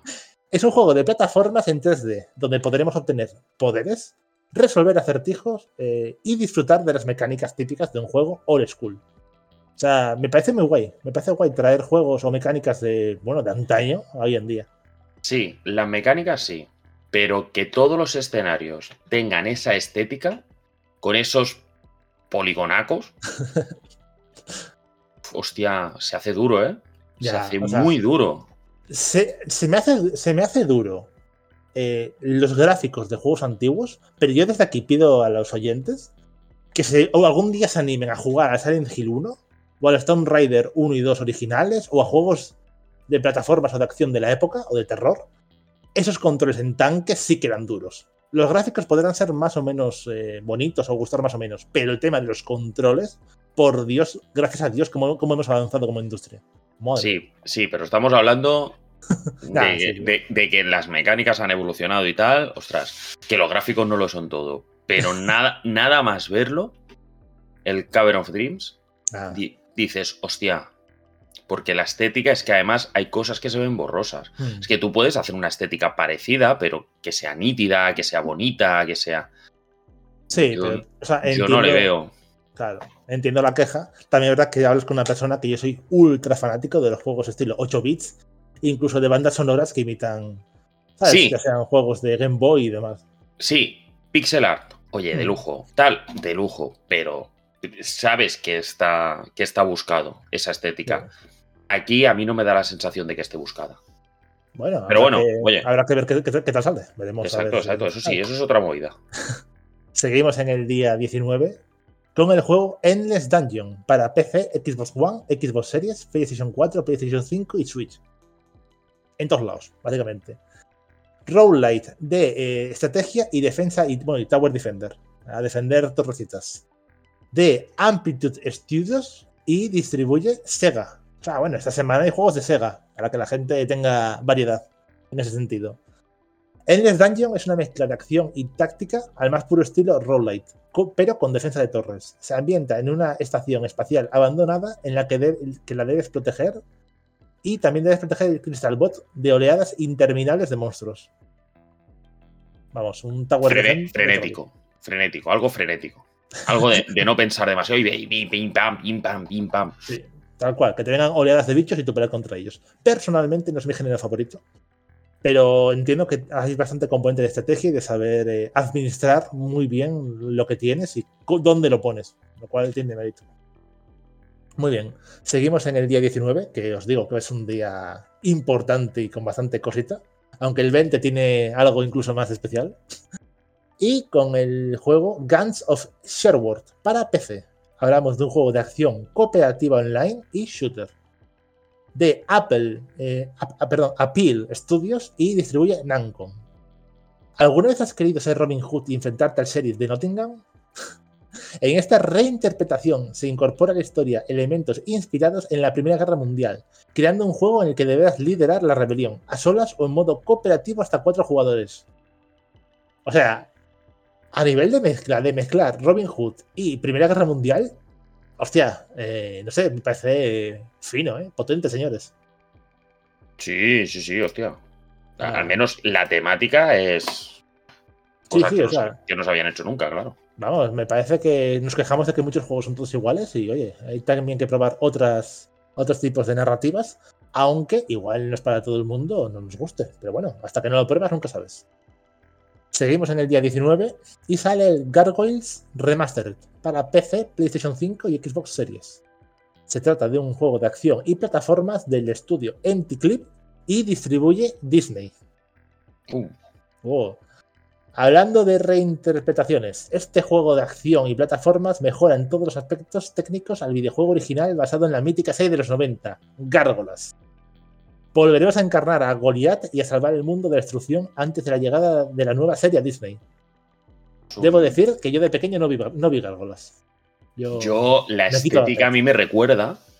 La estética a mí me recuerda haberlo visto, pero bueno, no es de aquellas series que te marcan y tal. Y.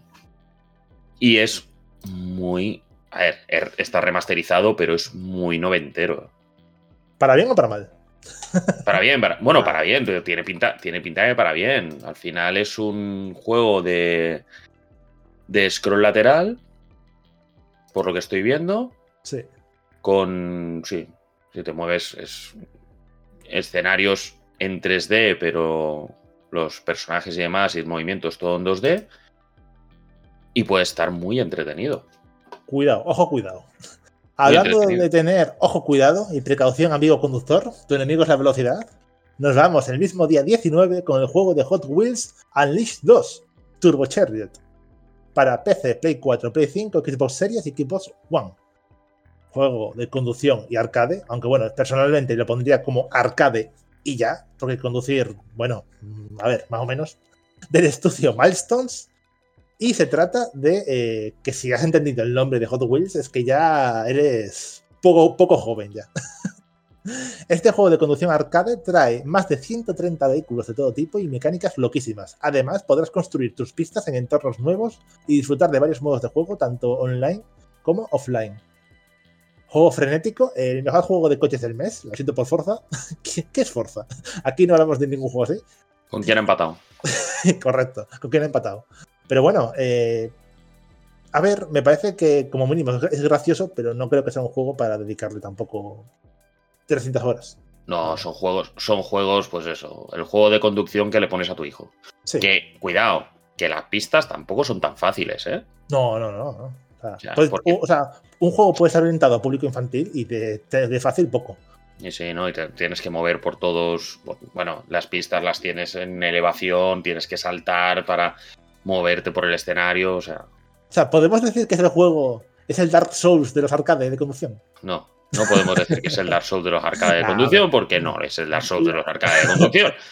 Era chiste, era chiste, Ya, humor, ya. comedia. Will, velocidad a tope.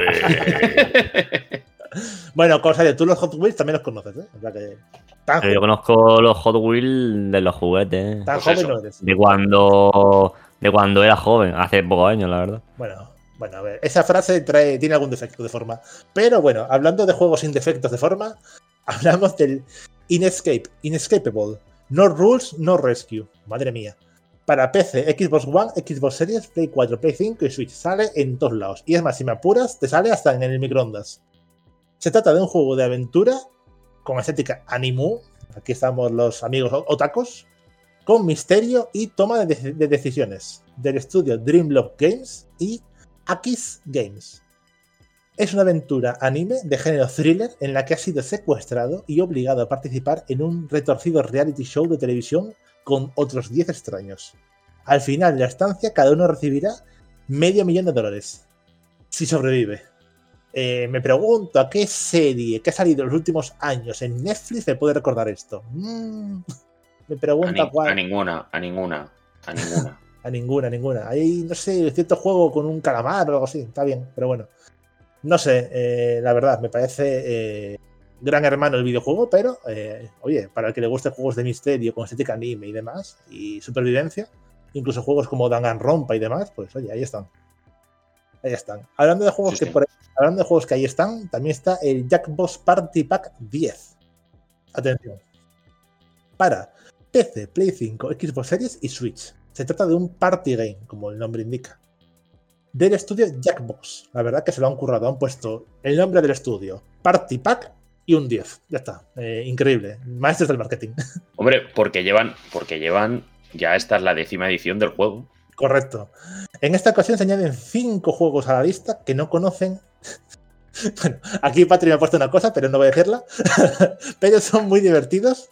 En, bueno, en la opción de poder participar en varias copas. Son batallas de dibujo, frases lapidarias, preguntas con tiempo límite, identidades ocultas y música. Es el, es el cóctel que forma esta experiencia eh, llamada Jackbox, Jackbox Party Pack. Party, Jack, pa- ah, repito, Jackbox Party Pack 10.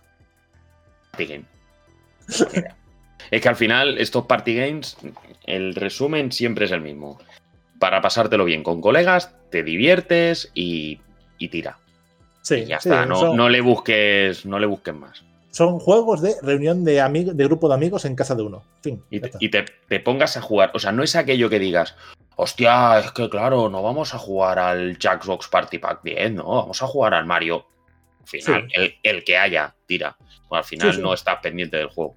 Tal cual, la verdad. Tal cual. Yo, como suelo tener pocos amigos y en grupo chiquito, pues no, no se me da el caso. Pero bueno. Para gustos culos. Hablando de gustos, el mismo día 19, solo quedan dos juegos ya ese día. Es un día. Menos mal, ¿eh? Porque no veas. Sí, no, la verdad que. Madre mía. Sale el The Seventh Guest en VR. The Seventh Guest VR. De. eh, sale para MetaQuest 2 y 3 y PC VR. Se trata de un juego, de nuevo, VR, aventura, gótico y misterio, del estudio Vertigo, Games. En los años 90 se lanzó una aventura gráfica llamada The Guest, cuyo protagonista tenía amnesia y debía descubrir qué sucedía, qué sucesos extraños eh, acontecieron en la inquietante mansión en la que está. Ahora esta aventura se podrá disfrutar en VR. Con lo cual, oye, para los fans del género de VR y de, de resolver misterios y demás, pues, puede ser un buen juegaco. La verdad que pocas veces hablamos de juegos de VR, con lo cual me parece guay. Es que el tema de la VR es mucho juegos de conducción, ¿vale? Que no te tienes que mover y que sí que es bastante, bastante fiel, podríamos decir, a lo que te, a lo que te encontrarías mientras juegas. O juegos de investigación, si hacen bien todo el tema del movimiento y demás, pues no es mala idea. Sí, sí, sí, la verdad que, jolín. eh, A la, hora de Sí. bus- a la hora de buscar pistas y rebuscar y tal, no me parece mala idea. sí, correcto. Ahora por fin nos vamos al día 20 con el gran juego que todo el mundo espera llamado Catal, Catal, eh, perdón, Catalyst Willwood Story para PC y Switch. Simulador de gatos y RPG supervivencia. Stray, todo esto es por tu culpa. el del estudio Falcon Development. Y bueno, pues ha llegado el momento de ser una gato persona.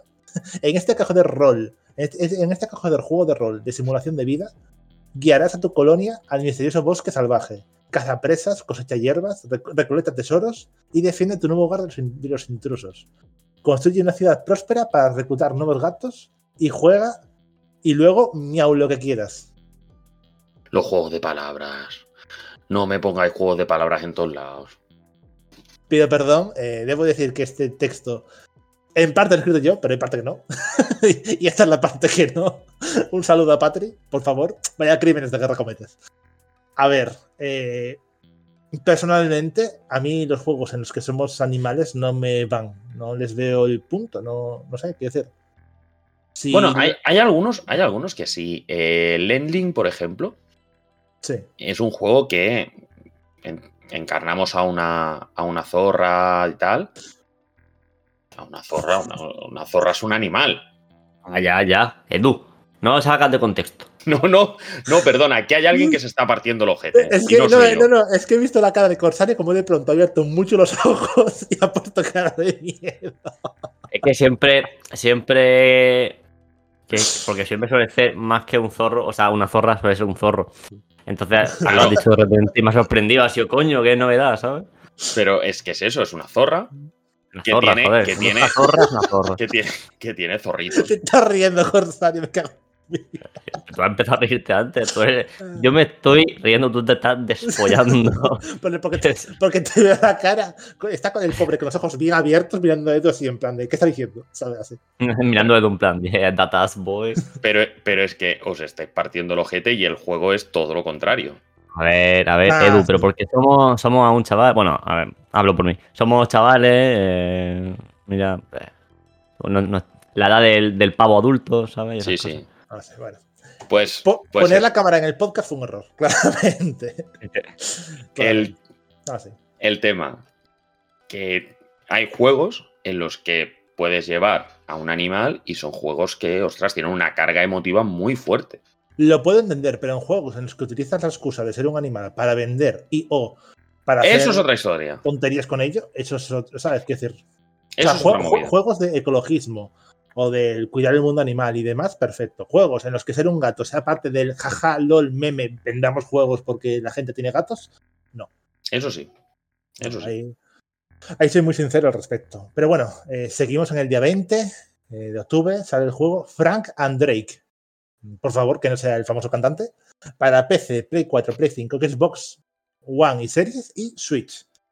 Por fin hemos llegado a los juegos de aventura narrativa, elecciones, misterio y point and click del estudio Abnormal Team y, y Chorus Worldwide Games. En esta aventura eminentemente narrativa y gótico moderna, cuenta la historia de Frank y Drake, dos personajes que viven separados por el día y la noche. Una curiosa e interesante fábula sobrenatural dibujada a mano con estilo rotoscopio que mezcla minijuegos, rompecabezas y decisiones. Bueno, eh, me parece una mezcla por lo menos interesante para los fans de los eh, juegos de, eh, bueno, de narrativa, de aventura y de point and click. Sí, tiene pinta de. de que si la narrativa es buena, puede estar muy bien, ¿eh?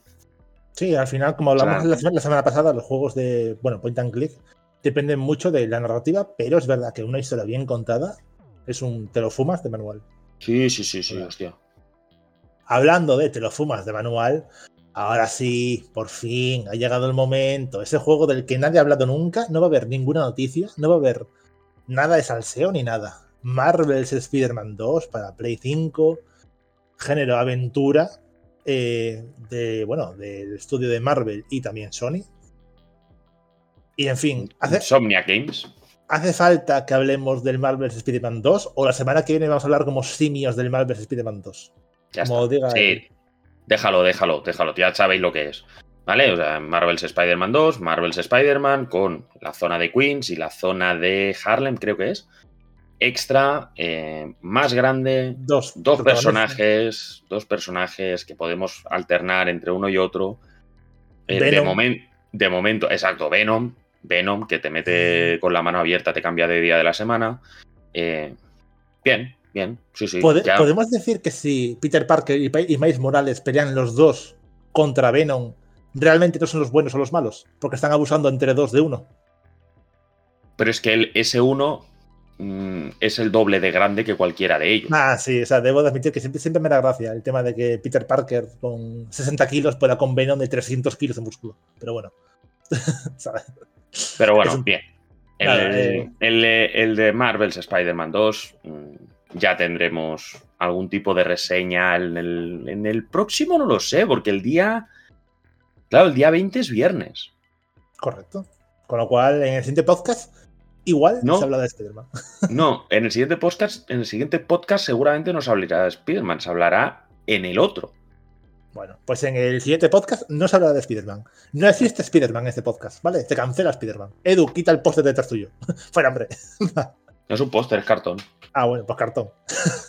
Nada, a ver, eh, gran juego de Sony, tiene pinta brutal, eh, es el candidato, a mi modo de ver, por parte de Sony de cara a los juegos del año y bueno, bla, bla, bla, bla, bla. Bla, Sí, bla. no, ya, ya se ha dicho todo lo que se tenía que decir y no vamos a darle más vueltas.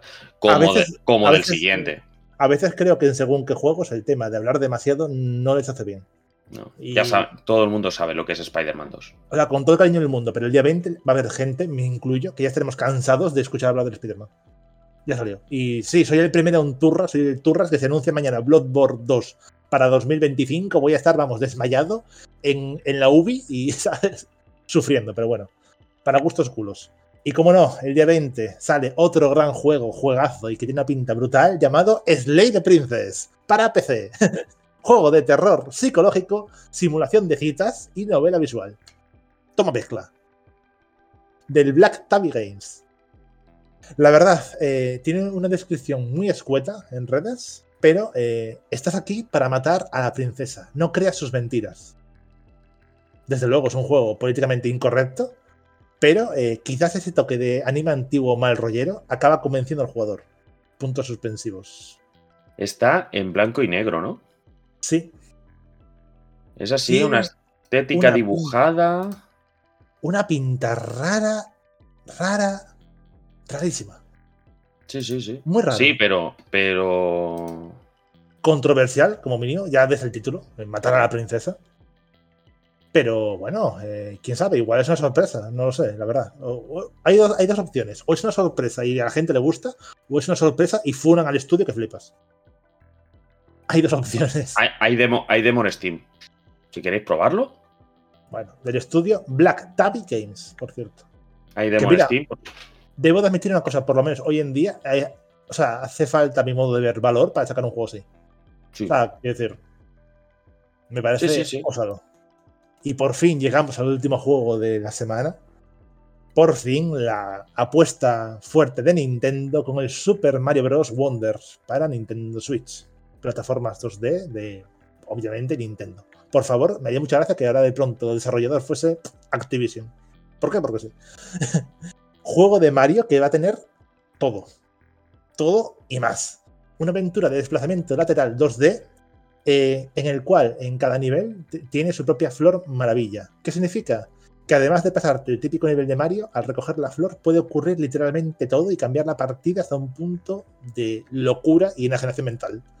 Las tuberías se moverán por sí solas, el terreno se inclina, aparecen plantas piraña can- cantarinas, una, una manada de embistones saldrá de estampida, caerás al vacío, flotarás por el espacio, te transformas en elefante. Literalmente es eh, a Hideo Kojima Game. Esto es, es fu- tremendo Kojima en el estudio de Nintendo y le dijeron, bueno, Ya. para adelante. Ya lo dijimos. El Mario Wonder es el Mario Drogas. Sí, sí. Podrás escoger personaje, jugar con los villanos, disfrutar de un multijugador online o, co- o cooperativo y literalmente es un pozo de horas. Sí, y el- los personajes todos son iguales, todos se mueven exactamente igual para evitar problemas en el, en el competitivo. Los únicos que son un poco especiales son los Yoshi y Kako Gazapo, que esto ya viene de, de otros juegos que no reciben daño.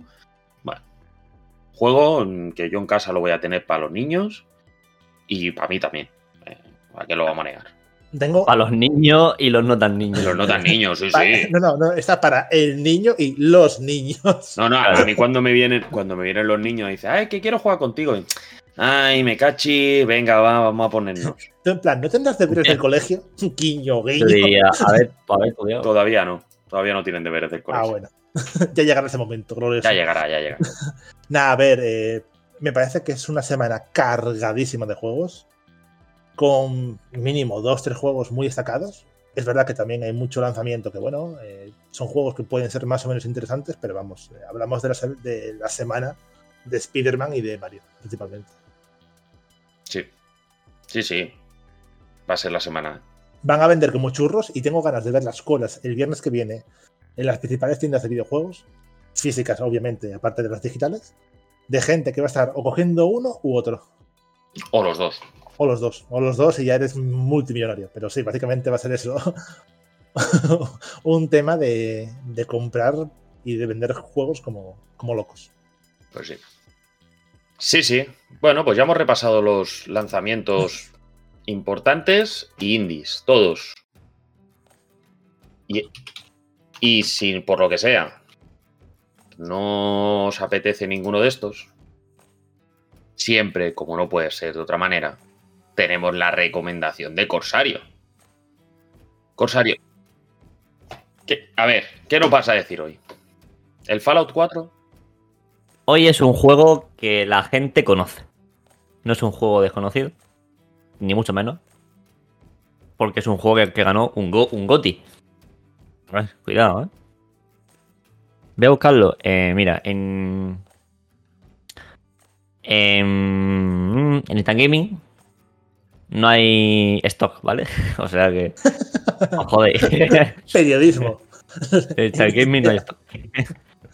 Hay stock para. El jue- es que es, raro. Esto es raro, ¿vale? Cuidado. El juego se vende solo.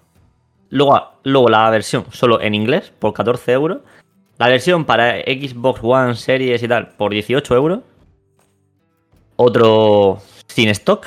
Y otro para Switch que tampoco tiene stock. O sea, maravilloso. Bueno, el GOTY de 2021, Elite Take Two. Me estoy refiriendo. ¿Por qué recomiendo este juego? Porque me parece un juego súper original. Con una estética que me recuerda un montón a las películas de Tim Burton. Me lo pasé entero en cooperativo con Mariola en Twitch. Fue una maldita gozada. Me lo he pasado dos veces, de hecho. Y de verdad, es un, es un juegazo. O sea, yo al principio me reía de él. Porque decía, este vamos a ser el GOTY y tal. Pero esto qué coño es, esto qué timo, tío. Cómo me cayó la boca, tío. Lo probé y enseguida estaba ya enganchado. Más que no puedes parar de jugar. Ves cada nivel lo diferente que es. Lo estéticamente eh, atractivo, lo original, con su plataformeo, con cómo pasarse tal cosa, cómo las luchas son, qué jefe va a ser el siguiente. Es que, es que de verdad es, increíble el juego. ¿eh? Em, brutal, brut- brutal.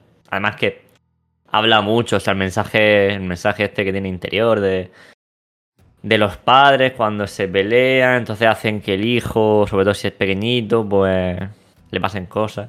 Al ver a sus padres tan peleados, tan enfadados, bueno, Y no se dice nada el más. mensaje, ¿eh? Nada más. el, mens- el mensaje.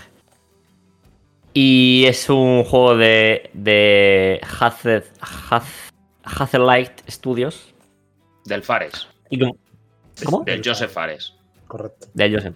Del Y como digo, ganó, a juego, ganó Juego del Año en 2021. Y como he dicho también antes, pero vuelvo, a, repetir, va de una niña que sus padres pues se pelean.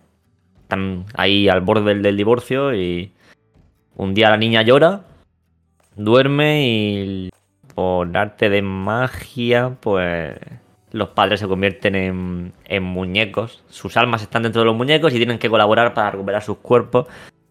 Entonces, bueno, pues tienen que colaborar y ahí pues pasan cositas.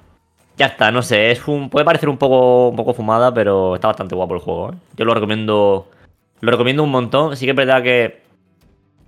estaría guay pillarse una oferta de Steam, de estas de. Ahora que enseguida a la vuelta de la esquina está Navidad. Porque yo me lo pillé en una oferta. No sé si fue de verano, de primavera. Bueno, a mí me costó 13-14 euros en Steam en rebaja. Que está bastante bien el juego así, ¿eh? Porque, aparte, lo que tiene el juego, no lo he dicho, es que con que se lo compre un- una persona, ya vale en cooperativo para otra. Porque tiene el pase de amigos, ese gratis. Y recordar, muy importante, que está en Game Pass. Y está en Game Pass, correcto. Yo lo jugué en Game Pass primeramente, de hecho, para probarlo. Después ya dije, me lo compro en Steam. Y que hace falta eh, alguien para jugarlo. Que no, no puede jugar otro Sí, no te lo puedes jugar. Ah, y está para. Bueno, y como he dicho, está para Switch. Que este es uno de los juegos que veo yo para Switch de verdad. Eso que digo yo, hostia. Es un juego de Switch. Sí. Y eso, está guapísimo, ¿eh? Muy, muy chulo. De verdad. Recomendado, ¿no? Lo siguiente. También debo decir, con respecto al tema de que fue el GOTY en 2021, que viendo la lista de nominados a GOTY, me parece que es el que debía ser GOTY. No fue, o sea, no fue un año excelso en videojuegos, pero bueno, eh, superó al Resident Evil Village, Metroid Dread, Deadpool, Ratchet and Clank, un- una división aparte y Psychonauts 2. Con lo cual fue un año.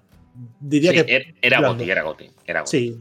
O sea, diría que salió en el momento ideal y es un juegazo, como ha dicho Corsario, muy recomendable. Salió en el momento ideal, se ganó el GOTY con merecimiento y bueno. Pues sí, sí. No, muy buena recomendación. La verdad es que muy buena recomendación. Porque, porque es un juego que todo el mundo habla bien. No te encuentras a nadie que te haya dicho, vaya mierda, vaya-". No, no, todo el mundo habla bien. El Fares se lo merece. Porque el Fares ya viene de hacer el Brothers, de hacer el A Way Out. ¿Sabes? Ya, ya los va haciendo y, y son juegos que son muy entretenidos, que están muy bien. Muy bien pensados. Y con este, con el, con el It Takes Two, también parecía un poco raro y tal, pero, pero sí, sí, bien merecido. Bien merecido el GOTI. Y no, fal- Y ya está. no falta la subsección. Claro, pero es que no he, no he terminado. Con Ah el vale, va- ah, vale, vale, vale. Lo que pasa con el, esta sección, bueno, en verdad sí, cuando salga el podcast ya, ya estará listo. Hoy hay tres juegos gratis en Epic Game, lo que pasa es que no han salido aún porque el podcast lo estamos grabando por la mañana y Claro. esto sale a las 5 de la tarde. Importante, ¿estarán el día eh, 16 todavía para descargar y demás? Que es cuando sale, sale el podcast. Sí, Sí, correcto. Vale, vale. Importante. Y el que, los que tenemos, lo que tenemos, los que tenemos hoy son Bluffing Sales Battle Royale, es un Battle Royale de piratas, estilo cartoon.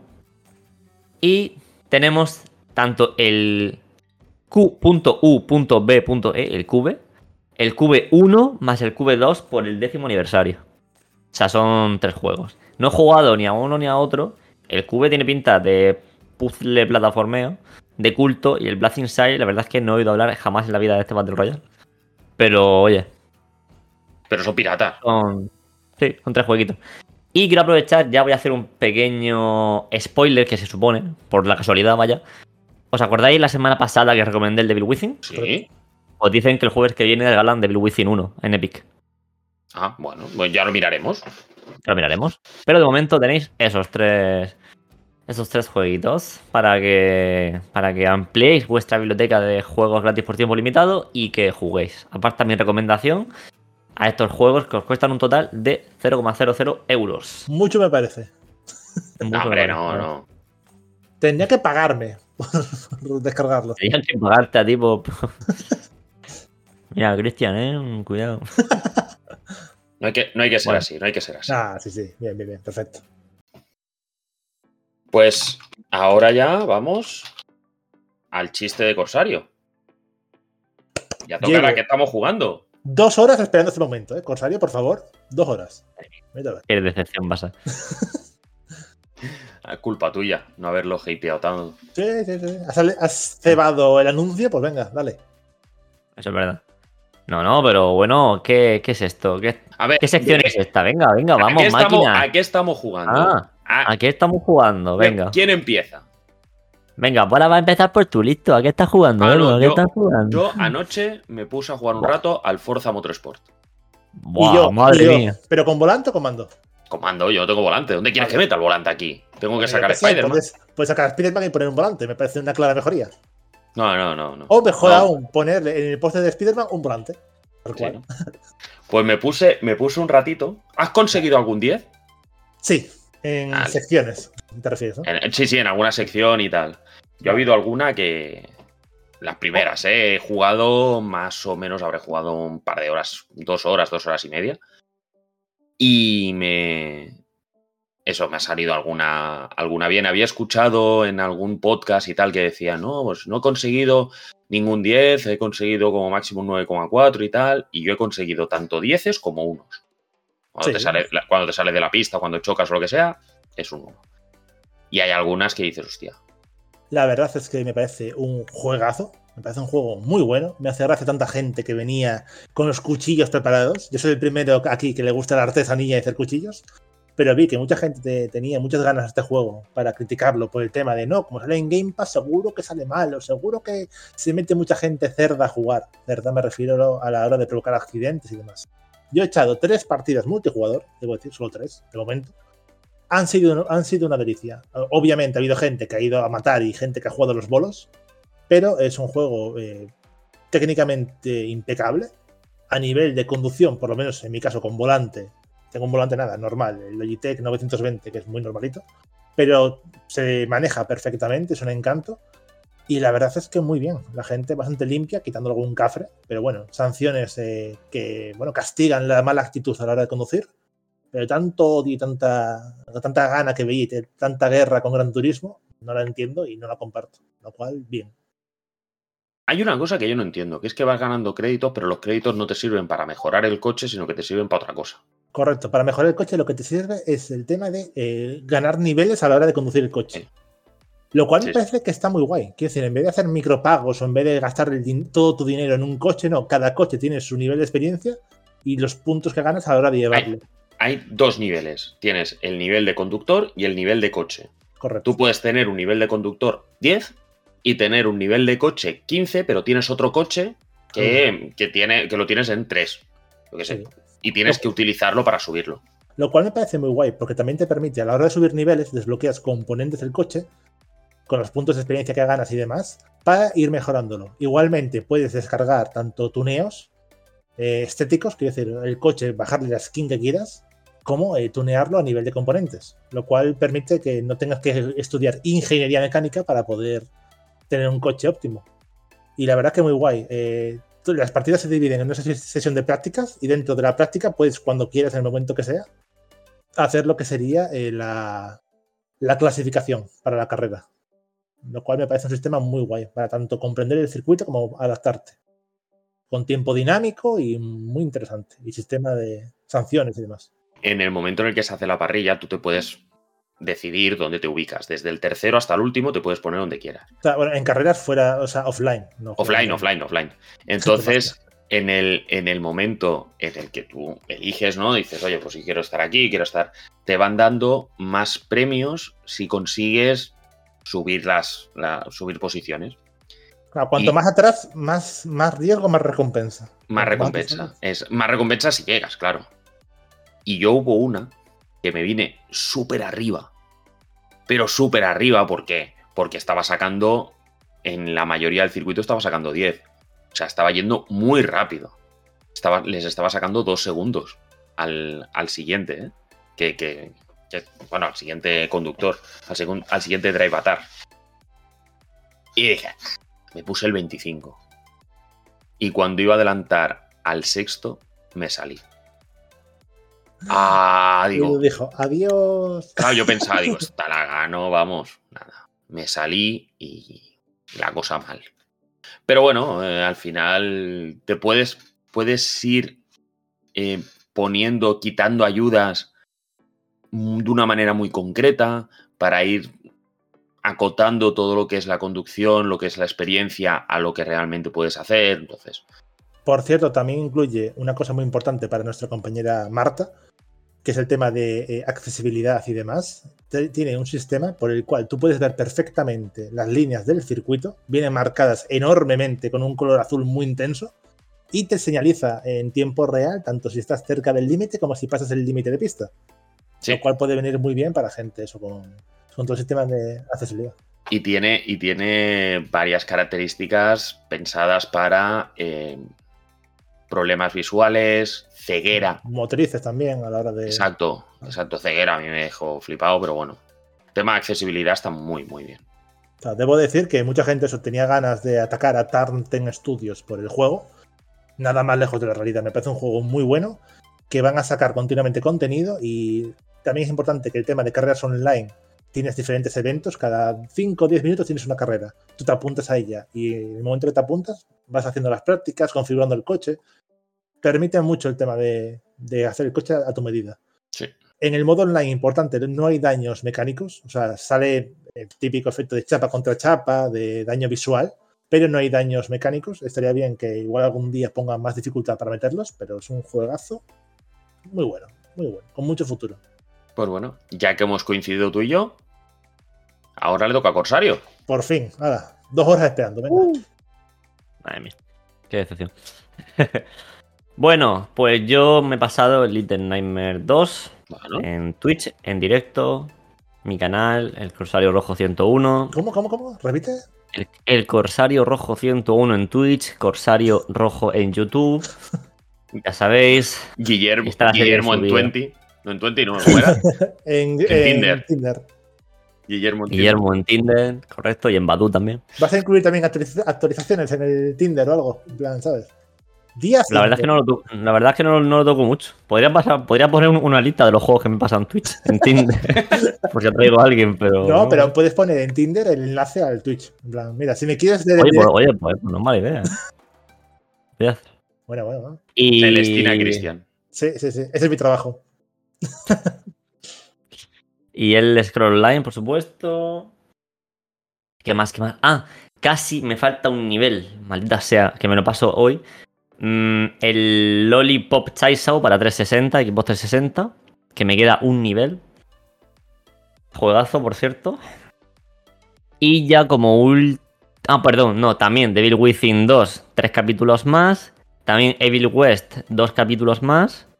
Y por último, he estado jugando al que para muchos forma parte de su infancia, por lo menos en la mía, al el videojuego para la Game Boy Advance, que lo tengo aquí, del Espantatiburones. Que está bastante, bastante guapo. Eh, Forma parte de mi infancia, como digo, solo es un poco de la mía, porque en vuestro caso no, menos aún en la de Edu, que en su infancia estaba en las cuevas de Altamira pintando pinturas rupestres, que por cierto la vaca le salió un morro un poco torcido. Ese era el chiste. Pero oye, se puede visitar, No. al menos tus creaciones. Yo, mi partida de los espantatiburones no la puede visitar nadie. Pero bueno, buenas pinturas, crack. Y nada, que. Que eso, bastante, bastante chulo el espantatiburones, la verdad. Ah, La peli, la peli mola. Está muy chula. ¿Y el chiste? ¿Dónde está el chiste? No, el chiste era eso, que Edu estaba pintando los juegos de Altamira cuando era pequeño. Lo mejor. Bueno, chicos, murió la comedia. Murió la cebado comedia. más de lo que tocaba. Claro, es que no había Eh, que cebarlo. Es que me había hecho cebarlo. Chicos, pero- murió la No, comedia. no, murió el solo, chiste. Sí, sí, así. Ya, pero. Me, hacía, me hacéis hacerlo. Bueno, chicos, recordad, el Corsario 101 para ir a criticarlo, insultarle, decirle que no tiene ningún tipo de humor y todo eso.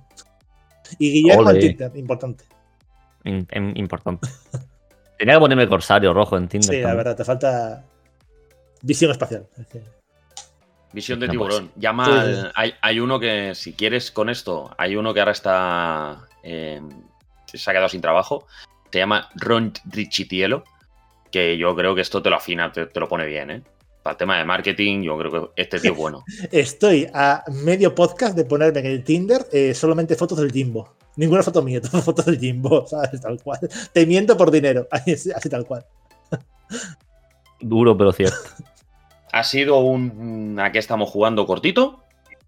Pim pam. No, no- no ha habido mucho. Tampoco hemos jugado, al menos yo no he jugado demasiado al Forza Motorsport como para poder hacer un análisis un poco más profundo.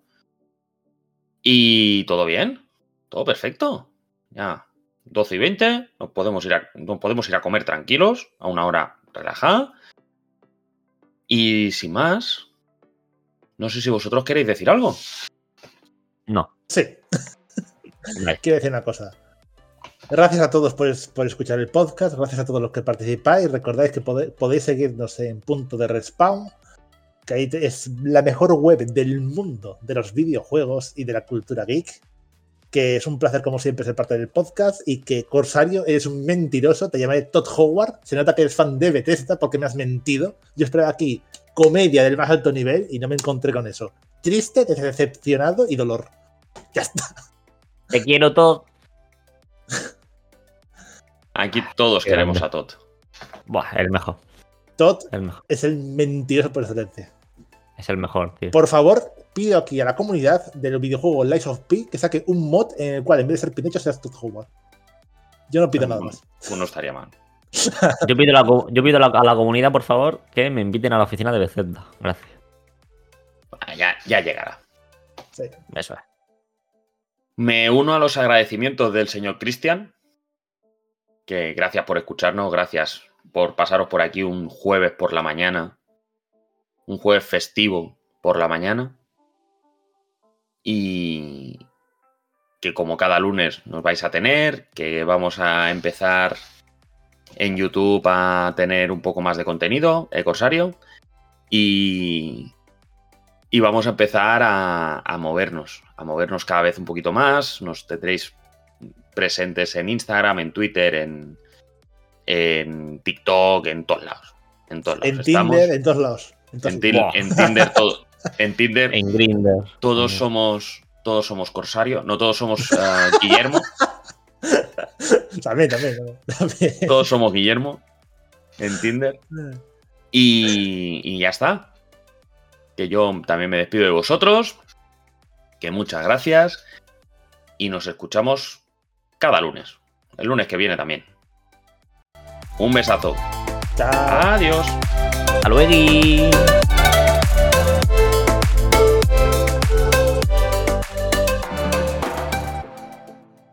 Recuerda que puedes seguirnos en nuestras redes sociales. Encuéntranos como punto de respawn en Twitter, YouTube, Twitch, TikTok e Instagram. O entra en nuestra web, punto de.